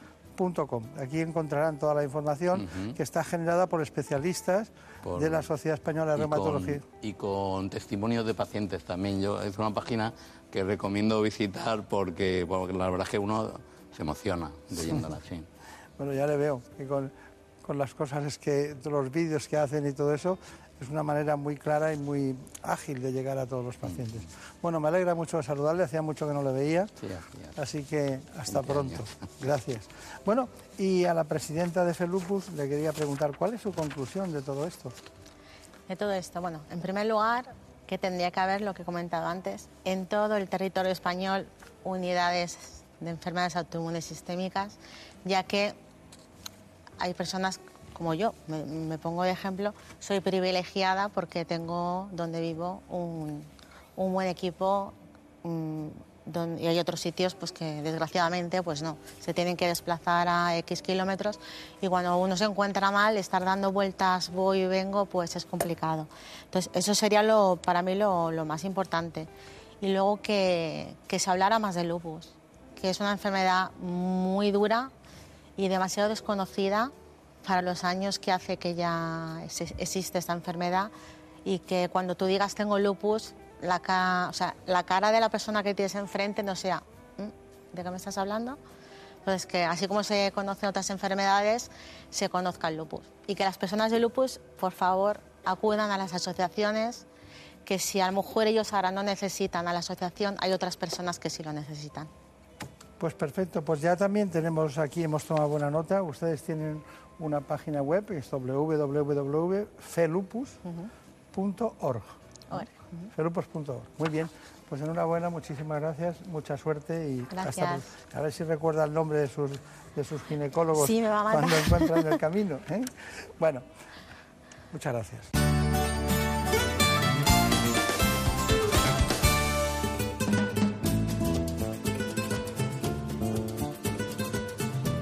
Ha llegado el momento de conocer lo que publican nuestros compañeros de La Razón en ese suplemento de A tu Salud.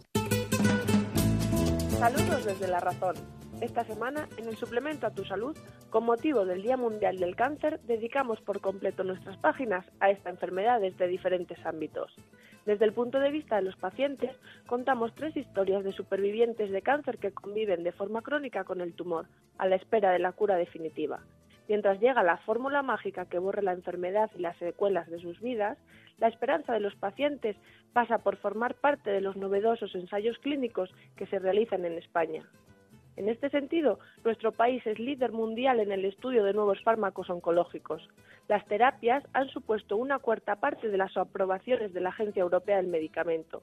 Además, la mitad de ellas corresponden a compuestos con nuevas sustancias activas que son más eficaces y tienen menos efectos secundarios. Pero además de curar, también es posible prevenir el cáncer, gracias a hábitos de vida saludable. De hecho, una dieta sana previene el 40% de los tumores y para ello es necesario incluir en nuestro menú más verduras y hortalizas, frutas de temporada, legumbres, pescado, cereales integrales, aceite de oliva y un puñado de frutos secos al día, sin olvidar el ejercicio físico moderado a diario.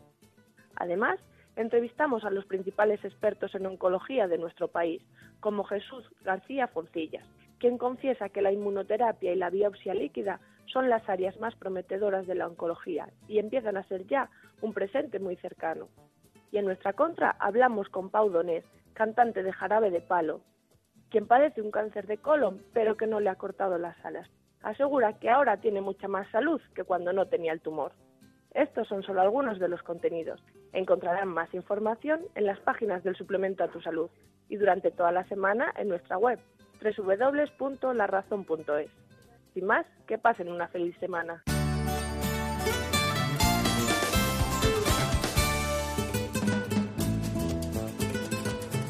Ha llegado el momento más ilustrado en el ámbito del conocimiento de la sanidad y la salud pública en España. Viene de la mano del Global, Gaceta Médica. Si quieren ustedes estar bien de salud y además saber lo que pasa en el ámbito sanitario, tiene la palabra, se la damos en este instante, Santiago de Quiroga. Comenzamos con el repaso de la actualidad sanitaria. Esta semana hemos tenido en el Senado la celebración de los 20 años de medicamentos genéricos en España. Y en eh, dicha reunión del Senado, pues con los senadores, como no, y con otros invitados del sector, actores del sector farmacéutico, pues se han eh, establecido, bueno, pues que el sector de los genéricos necesita más eh, apoyo.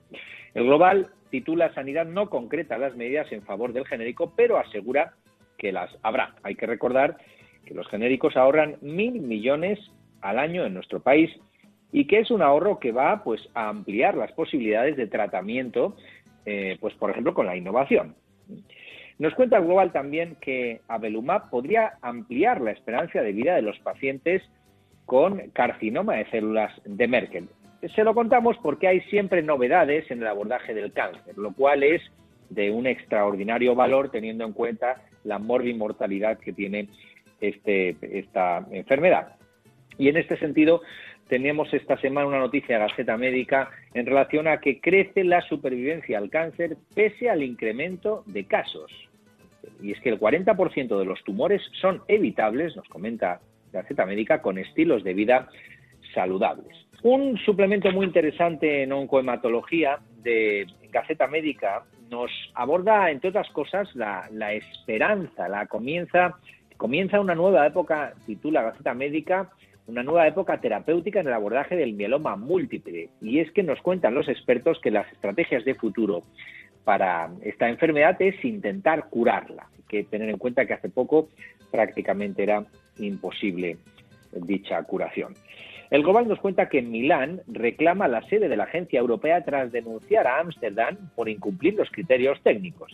Saben ustedes que hablamos mucho de todo esto. Al final se la llevó a Ámsterdam y parece que no está cumpliendo ni siquiera con la disponibilidad del edificio que se suponía que tenía que eh, poner a disposición de la agencia europea que estaba en traslado.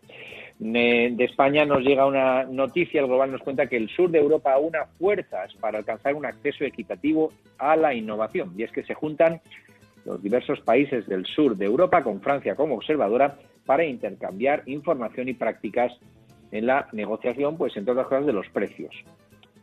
Y del Senado nos viene la noticia, seguimos con la ponencia de medicina genómica, y es que los expertos dicen que el Sistema Nacional de Salud requiere de un plan de genómica y no una estrategia en medicina de precisión, que sería más concreta, sino abordar la multidisciplinariedad del enfoque de los tratamientos eh, en genómica, que afectan especialmente o entre otras cosas a la oncología.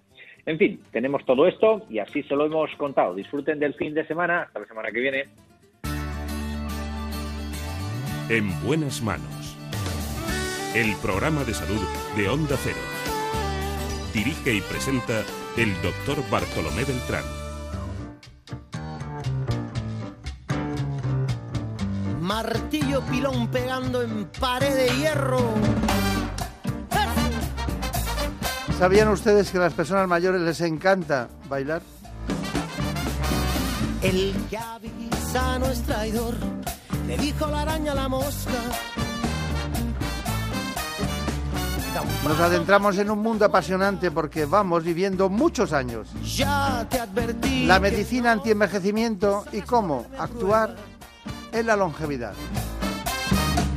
Reconozco que me Reclamamos la presencia del catedrático de la Universidad de Granada y presidente del Comité Científico de la SEMAL, es decir, la Sociedad Española de Medicina Antienvejecimiento y Longevidad, el doctor Manuel Castillo. Fuiste tú quien se cruzó en mi camino.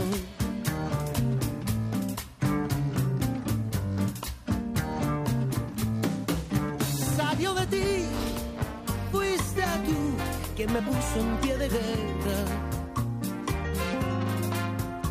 De ti, tuya fue la idea de apagar la luz, de prender las velas. Pues ahora la vamos a encender en ese mundo apasionante del antienvejecimiento. Vamos con lo que nos cuente el doctor Manuel Castillo, pero antes les recomiendo que conozcan estas ideas básicas de este proceso que no podemos y tampoco deberíamos parar. España envejece a pasos de gigante. La población adulta mayor en España, es decir, con más de 65 años, representa ya una cuarta parte de la población y está previsto que para el año 2050 sea más del 35%. Además, la población octogenaria se ha disparado. Se coloca así en el cuarto país más envejecido del planeta, solo superada por Japón, Italia y Alemania. Según datos del IMSERSO, se estima que en España entre un 10 y un 15% de los mayores de 65 años presenta una dependencia importante, y por lo general suele ser la familia la que se ocupa del cuidado de estas personas. Con respecto a la esperanza de vida, se ha duplicado en el último siglo. Si en 1900 era un logro pasar de los 35 años, en la actualidad muchos alcanzan los 80 y sobre todo las mujeres. Los expertos aseguran que en la longevidad intervienen factores como la predisposición genética, el ejercicio físico y mental, una dieta rica en frutas y verduras y baja en grasas y además una actitud positiva ante la vida. Aquí está con nosotros el profesor Manuel Castillo, que es eh, doctor en medicina. Y ya saben ustedes que en la ciudad de Granada, si se van a lo que llamábamos la carretera de Jaén, en un esquinazo muy importante, ahí se han formado grandes especialistas. Él es profesor en esa universidad y da la disciplina de la fisiología médica, que es el primer paso en el que los estudiantes de medicina empiezan a ver la posibilidad de que eso se altere para dar lo que son las patologías. Así que está eh, su conocimiento en la base de la medicina clínica y por eso cualquier alteración de esos procesos él la interpreta con exactitud porque conoce de dónde vienen. No como eh, en otros casos que de la misma manera se ve la sintomatología en la asistencia clínica, se ve al paciente que tiene distintas alteraciones, lo que hay que buscar las causas.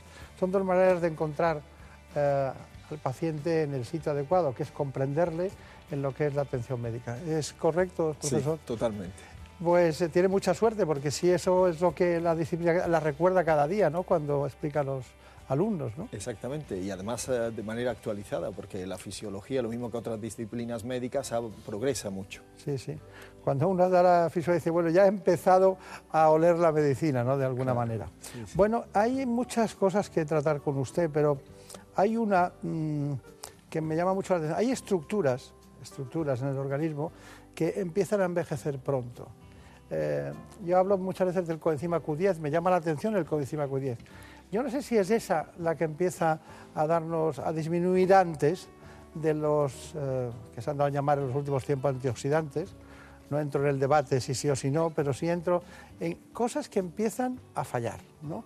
y, que empiezan muy... La gente no sabe que empezamos a envejecer a lo mejor a los 30 años. ¿no? Sí, e incluso podríamos decir que antes. Eh, podemos decir que estamos ganando capacidad funcional mientras estamos creciendo y una vez que hemos acabado de crecer ya no nos quedamos ahí en una meseta eh, durante años. Ya empieza un declive funcional eh, lento que varía de unas personas a otras y que varía de unas estructuras a otras y que ese declive, esa pérdida de capacidad funcional es el envejecimiento. Y hay estructuras que envejecen más, más rápido, pues uno puede perder pelo o puede perder audición, y hay otras que envejecen más eh, lento, pero en general todas. Eh, si nosotros pudiéramos ver lo mismo, lo mismo que vemos eh, la piel, eh, pudiéramos ver el corazón o el cerebro o el pulmón, veríamos cómo esos órganos se están afectando, tanto en su aspecto como en su funcionamiento, mm, igual que la piel o la composición corporal. La gente a veces se ríe de nosotros, a mí me gusta reírnos de nosotros también, en el sentido del humor, ¿no? porque viene muy bien, pero se ríe de nosotros porque hay expertos en trasplante de cabello, en alopecia, que son calvos. Y y claro, yo le he traído aquí hoy para que me diga qué tengo que hacer para no envejecer.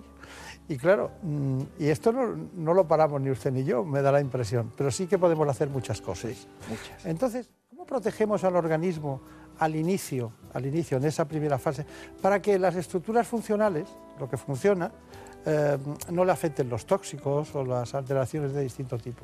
Sí, pues en primer lugar, ah, lo he explicado perfectamente, es protegernos de todo aquello que nos resulta tóxico y cada tejido o cada órgano eh, tiene un tóxico mm, que le afecta especialmente. Voy a poner algunos muy sencillos, pues por ejemplo el tabaco o la contaminación afectan el pulmón, eh, mm, un exceso de alcohol o fármacos o drogas y tal, pues afectan el hígado. El estrés y la falta de actividad, es decir, el estar sin prácticamente mm, sin pensar, sin hacer nada, tanto el exceso como el defecto de actividad afectan el sistema nervioso central.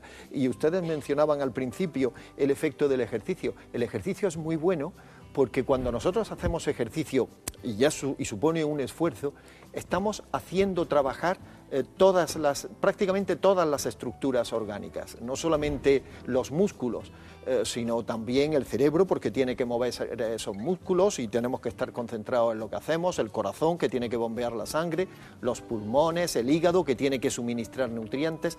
Por eso el ejercicio es tan bueno como terapia antienvejecimiento, porque activa todo. Y aquí se, cumple un, paradigma y es que mm, todo órgano que no se usa se atrofia y parte de esa atrofia es también el envejecimiento. Por eso es bueno mantenernos activos física y mentalmente y todo órgano mm, del que se abusa se desgasta. Mm. Por eso lo importante es usar sin abusar. Claro. Eh, la, atrofia es, arruga, vejez. ¿no? Eh, tengo una anotación hecha eh, sobre que cada todos tenemos una genética, ¿no? Todos tenemos una genética, pero claro, mm, dentro de la genética eh, hay que destacar que eh, nos afecta de distinta manera a unos y a otros. Hay incluso personas que tienen eso que se llama llamar polimorfismo genético, ¿no? Y da lugar a que, bueno, que unos estén más perjudicados que otros. Y hay algunos que son muy sensibles al ejercicio físico y otros menos. Claro. Eh, es curioso. ¿Cómo me explica eso? Pues eh, es, una, es un tema de, muy reciente eh, interés por parte de la comunidad científica. Fíjense, nosotros tenemos, en realidad no tenemos una edad. Creemos que tenemos una edad, pero no tenemos una. Tenemos múltiples edades. Tenemos una edad cronológica, que es la que marca nuestro nuestra fecha de nacimiento, nuestro canal de identidad tenemos una edad aparente, que es la que aparentamos tener. Esa es la mía. y tenemos una edad biológica, que es eh, la edad que realmente tenemos, que puede ser mayor o menor, y fíjese que la edad que aparentamos se corresponde mejor con la que realmente tenemos, con la edad biológica, que con la edad cronológica. Si uno aparenta tener menos edad que la que marca su fecha de nacimiento, es que realmente la tiene. Bien, y respondiendo a su pregunta, y hay un otro tipo de edad que es lo que se llama la edad epigenética. La edad epigenética no ya es mm, los polimorfismos o la predisposición que uno tiene para envejecer más rápido, envejecer más lento, sino aquellas circunstancias de la vida, incluso intraútero, e incluso de lo que, de lo que nos les ha pasado a nuestros padres, que han modificado epigenéticamente nuestros cromosomas, nuestro genoma. Y eso hace que eh, nuestro reloj mm, vaya más deprisa o vaya más despacio, por ponerlo de una forma simple. Eh, hay personas que su reloj avanza 60 minutos por cada hora, eso sería lo normal, pero hay otros que como consecuencia de lo que acabo de explicar, su reloj avanza 61 minutos o 62 o 65 minutos cada hora. Están envejeciendo cada hora un minuto más. Y otros que avanza 59 minutos o 58. Ese sería el reloj epigenético. Bien, pues me lo, puede poner en hora para, que sea como Hay estudios. Porque no ha dado el dato de que algunos relojes que, avanzan 60 minutos, en realidad biológicamente avanzan 40. También, también. Eso, eso, eso pasa, eso pasa. Y, respondiendo a su pregunta, aquellas personas en cuyo reloj va más rápido, avanza más rápido, son los que más se benefician de esas actuaciones de prevención del envejecimiento, la dieta, el ejercicio y tal. Por eso, como usted decía muy bien, eh, el ejercicio no, le sienta igual a todo el mundo. Eh, claro que no, le sienta mejor a quien más lo necesita, a quien más eh, falta le hace. Sin abusar, esto no, es como todo. Bueno, está muy bien explicado, pero para insistir sobre la epigenética, a mí me gusta una, definición de un autor europeo, me parece que era de la Universidad de Frankfurt, que decía que eh, escribir un libro, no es lo mismo escribir un libro que leer el libro. Escribir un libro sería la genética y la epigenética sería leerlo, interpretarse. Somos la, la epigenética, la interpretación eh, por nuestras actitudes y comportamientos de la genética, cómo se desplaza, ¿no? cómo actúa. ¿no? Y eso tenemos la virtud de poderlo cambiar todos, porque la genética ya no podemos. La, la epigenética es en este momento donde se trabaja más, ¿no? Eh, Exactamente, eso es, es objeto de gran atención porque como usted muy bien ha dicho, pues lo otro está ahí, es como, como el diseño de una, como el plano o, o el diseño de un coche, está ahí y ya no lo podemos modificar. Ahora, qué uso hagamos de ese coche va a determinar el que el coche funcione mejor, funcione peor, se estropee o no se Claro. estropee, eh, sufra averías o no, y lo mismo en una casa o lo- la ropa o en cualquier otra cosa. Claro. Bueno, es que me hace mucha gracia porque usted en uno de sus trabajos, en las conclusiones, pone intentar pasarlo bien, de forma física y mental y tal.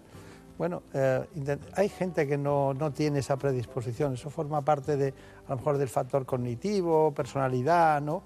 Hay otros componentes que, que, bueno, que son tristes, ¿no? Claro.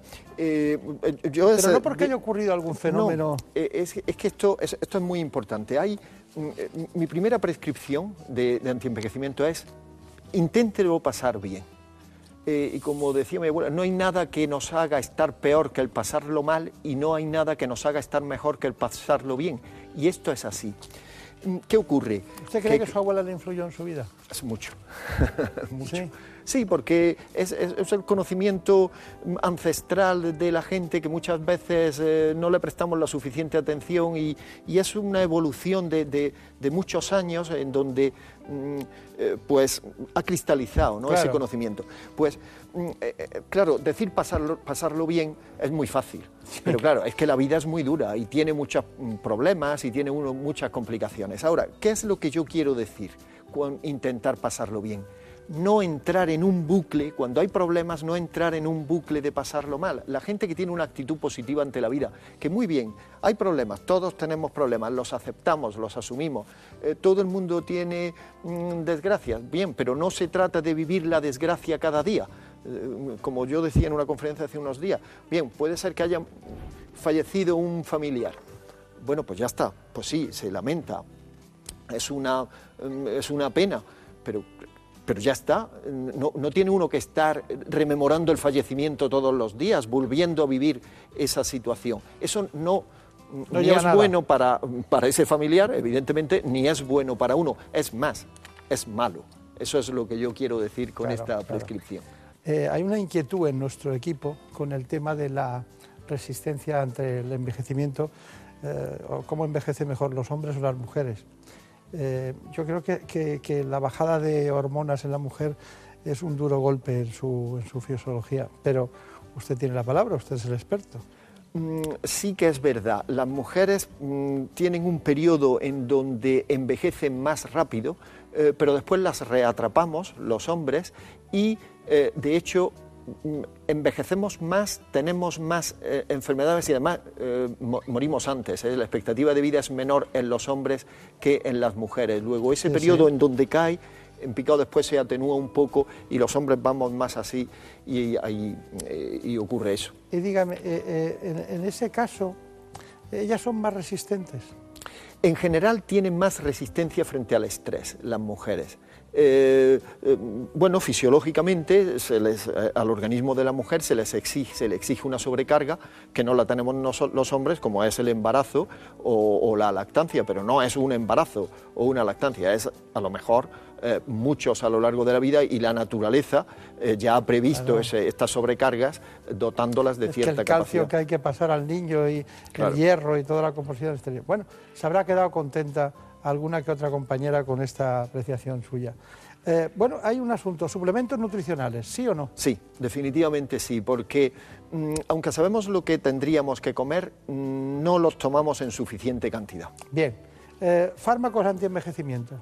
También eh, se están desarrollando y, y- y se han desarrollado, hay fármacos que se han diseñado para el tratamiento de otras enfermedades que hoy día sabemos, por ejemplo para la diabetes, que hoy día sabemos que tienen un, un clarísimo efecto antienvejecimiento. Metformina, por La metformina. ¿Usted se lo tomaría? Yo lo tomo. Yo tomo metformina no a la dosis de 850 miligramos eh, que se toma para controlar la glucemia, la tomo a mitad de dosis y además eh, eh, también tenemos la idea de que muchas veces hay que tomarlos como si fueran antibióticos de una forma tan pautada. No, hay que saber también cómo tomarlos. Por ejemplo, pues yo la tomo cuando hago comidas particularmente copiosas o particularmente ricas en carbohidratos. En, esos, en esa circunstancia, la metformina Tengo que hablar yo con usted para que no haga esas cosas, que no tome esas comidas copiosas. No, no, ya, no las tomo. no, pero si está delgado, además. Sí, pero cuando las tomo, porque bueno, pues es una ¿No sabe usted el ejemplo que supone para los pacientes oyentes el que usted se manifieste así? Porque es dar una clave, dice, si lo hace él, con lo que sabe de todo esto, porque los libros de su especialidad, la gente lo sabe, pero son libros profusos y grandes en todos los días, y hay que sabérselos todos. Para decir lo que dice, quiero decir, han pasado muchos años y mucho tiempo de estudio. Claro. Y después también una cosa que aprovecho para decirlo respecto a las comidas copiosas. Un aspecto muy importante del antienvejecimiento es la restricción calórica, es decir, comemos demasiado y hay que comer menos. Y como no estamos muy dispuestos a, restringir la cantidad de comida que hacemos, por lo menos lo que hoy día se llama y se le, da, se le está dando una gran importancia, que es el ayuno intermitente. Si un día uno hace una comida copiosa, pues que no cene, que no pasa nada por no cenar. Bueno, hay que cenar muy poco, yo ceno muy poco. Yo creo que hay que, muy poco. antes de ir a la cama, a ver si es correcto o no, tienen que haber pasado seis horas sin comer nada, ¿no? Sí, Eso de las cenas en los países mediterráneos es horrible. Claro, incluso hay quien dice que después de las 5 de la tarde, 6 mm, ya no deberíamos de comer, para activar un proceso que se activa justamente por, la metformina y otra sustancia, que es la, mm, tiene un nombre muy raro, pero mm, se entiende muy bien el concepto, que es la autofagia. El proceso de autofagia, que es un proceso, un mecanismo que al que lo describió, le dieron el premio Nobel, es un claro proceso antienvejecimiento que activa el ejercicio, que activa el ayuno o la restricción calórica y que activa la metformina o lo análogos de la Ponerlo más dulce de autofagia, como que nos alimentamos de nuestras propias estructuras orgánicas. ¿no? Exactamente, que protegemos y reutilizamos lo que tenemos. A mí me gusta explicarlo de una forma muy simple, porque yo soy, pretendo ser simple en mis explicaciones. Es el mecanismo por el cual las cosas de marca o las cosas que son muy caras duran tanto. Claro.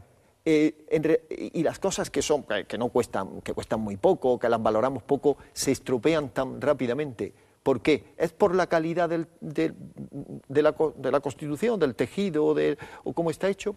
En parte sí, pero en gran medida es por cómo las protegemos. En cuanto se, ensucian, en cuanto les sale un, un, rayón en el coche y tal, lo cuidamos. Y eso es la autofagia para la célula, el mecanismo de cuidado, protección y de reparación porque se trata de un bien escaso. Claro. Bueno, ¿cuáles son sus conclusiones? Pues mis conclusiones serían que hay, que tener una actitud positiva frente al envejecimiento y una actitud anti-envejecimiento. El envejecimiento es una magnífica cosa y con el envejecimiento se ganan muchas cosas eh, y que por tanto tenemos que ser capaces de aprovecharlas y el objetivo no es luchar contra el envejecimiento, sino influenciarlo. No es vivir más años, sino los años que tengamos que vivir vivirlos con mejor calidad de vida. Y sabemos qué es lo que hay que hacer para conseguirlo. Mantenerse activo, hacer, eh, eh, comer menos y de manera saludable, tomar algunos suplementos y sobre todo pasarlo bien. Bueno, yo no voy a romper el carnet de identidad, pero no pienso tener la edad del ese carnet. ¿eh? Voy a seguir intentando que la biológica vaya para adelante y sobre todo que la aparente sea la que mande. ¿Qué es lo que le pasa a usted por lo que veo? Claro, que hace trampa, toma metformina. o sea que eso no lo había hecho yo, lo voy a hacer a partir de ahora. Bueno, mucha suerte, gracias, profesor, y recuerdos a los compañeros de la cátedra. ¿eh? Muchas gracias. Gracias. En buenas manos. El programa de salud de Onda Cero. Dirige y presenta el doctor Bartolomé Beltrán. Por un beso tuyo, contigo me voy. No me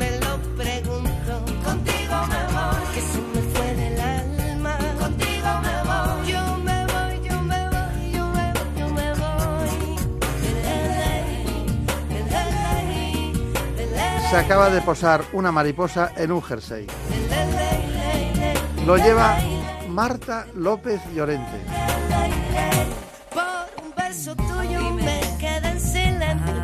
Es que a estas horas de la mañana hay que lucir bien la plata.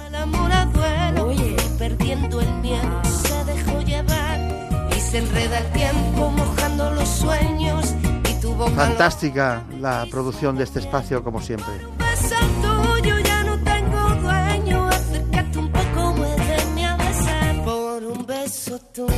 Y ha vuelto el gran Daniel Solís. Por un beso tuyo. Les dejamos, volveremos como siempre, seguiremos hablando de salud. Por un beso tuyo. Contigo me voy. No me lo pregunto. Contigo me voy.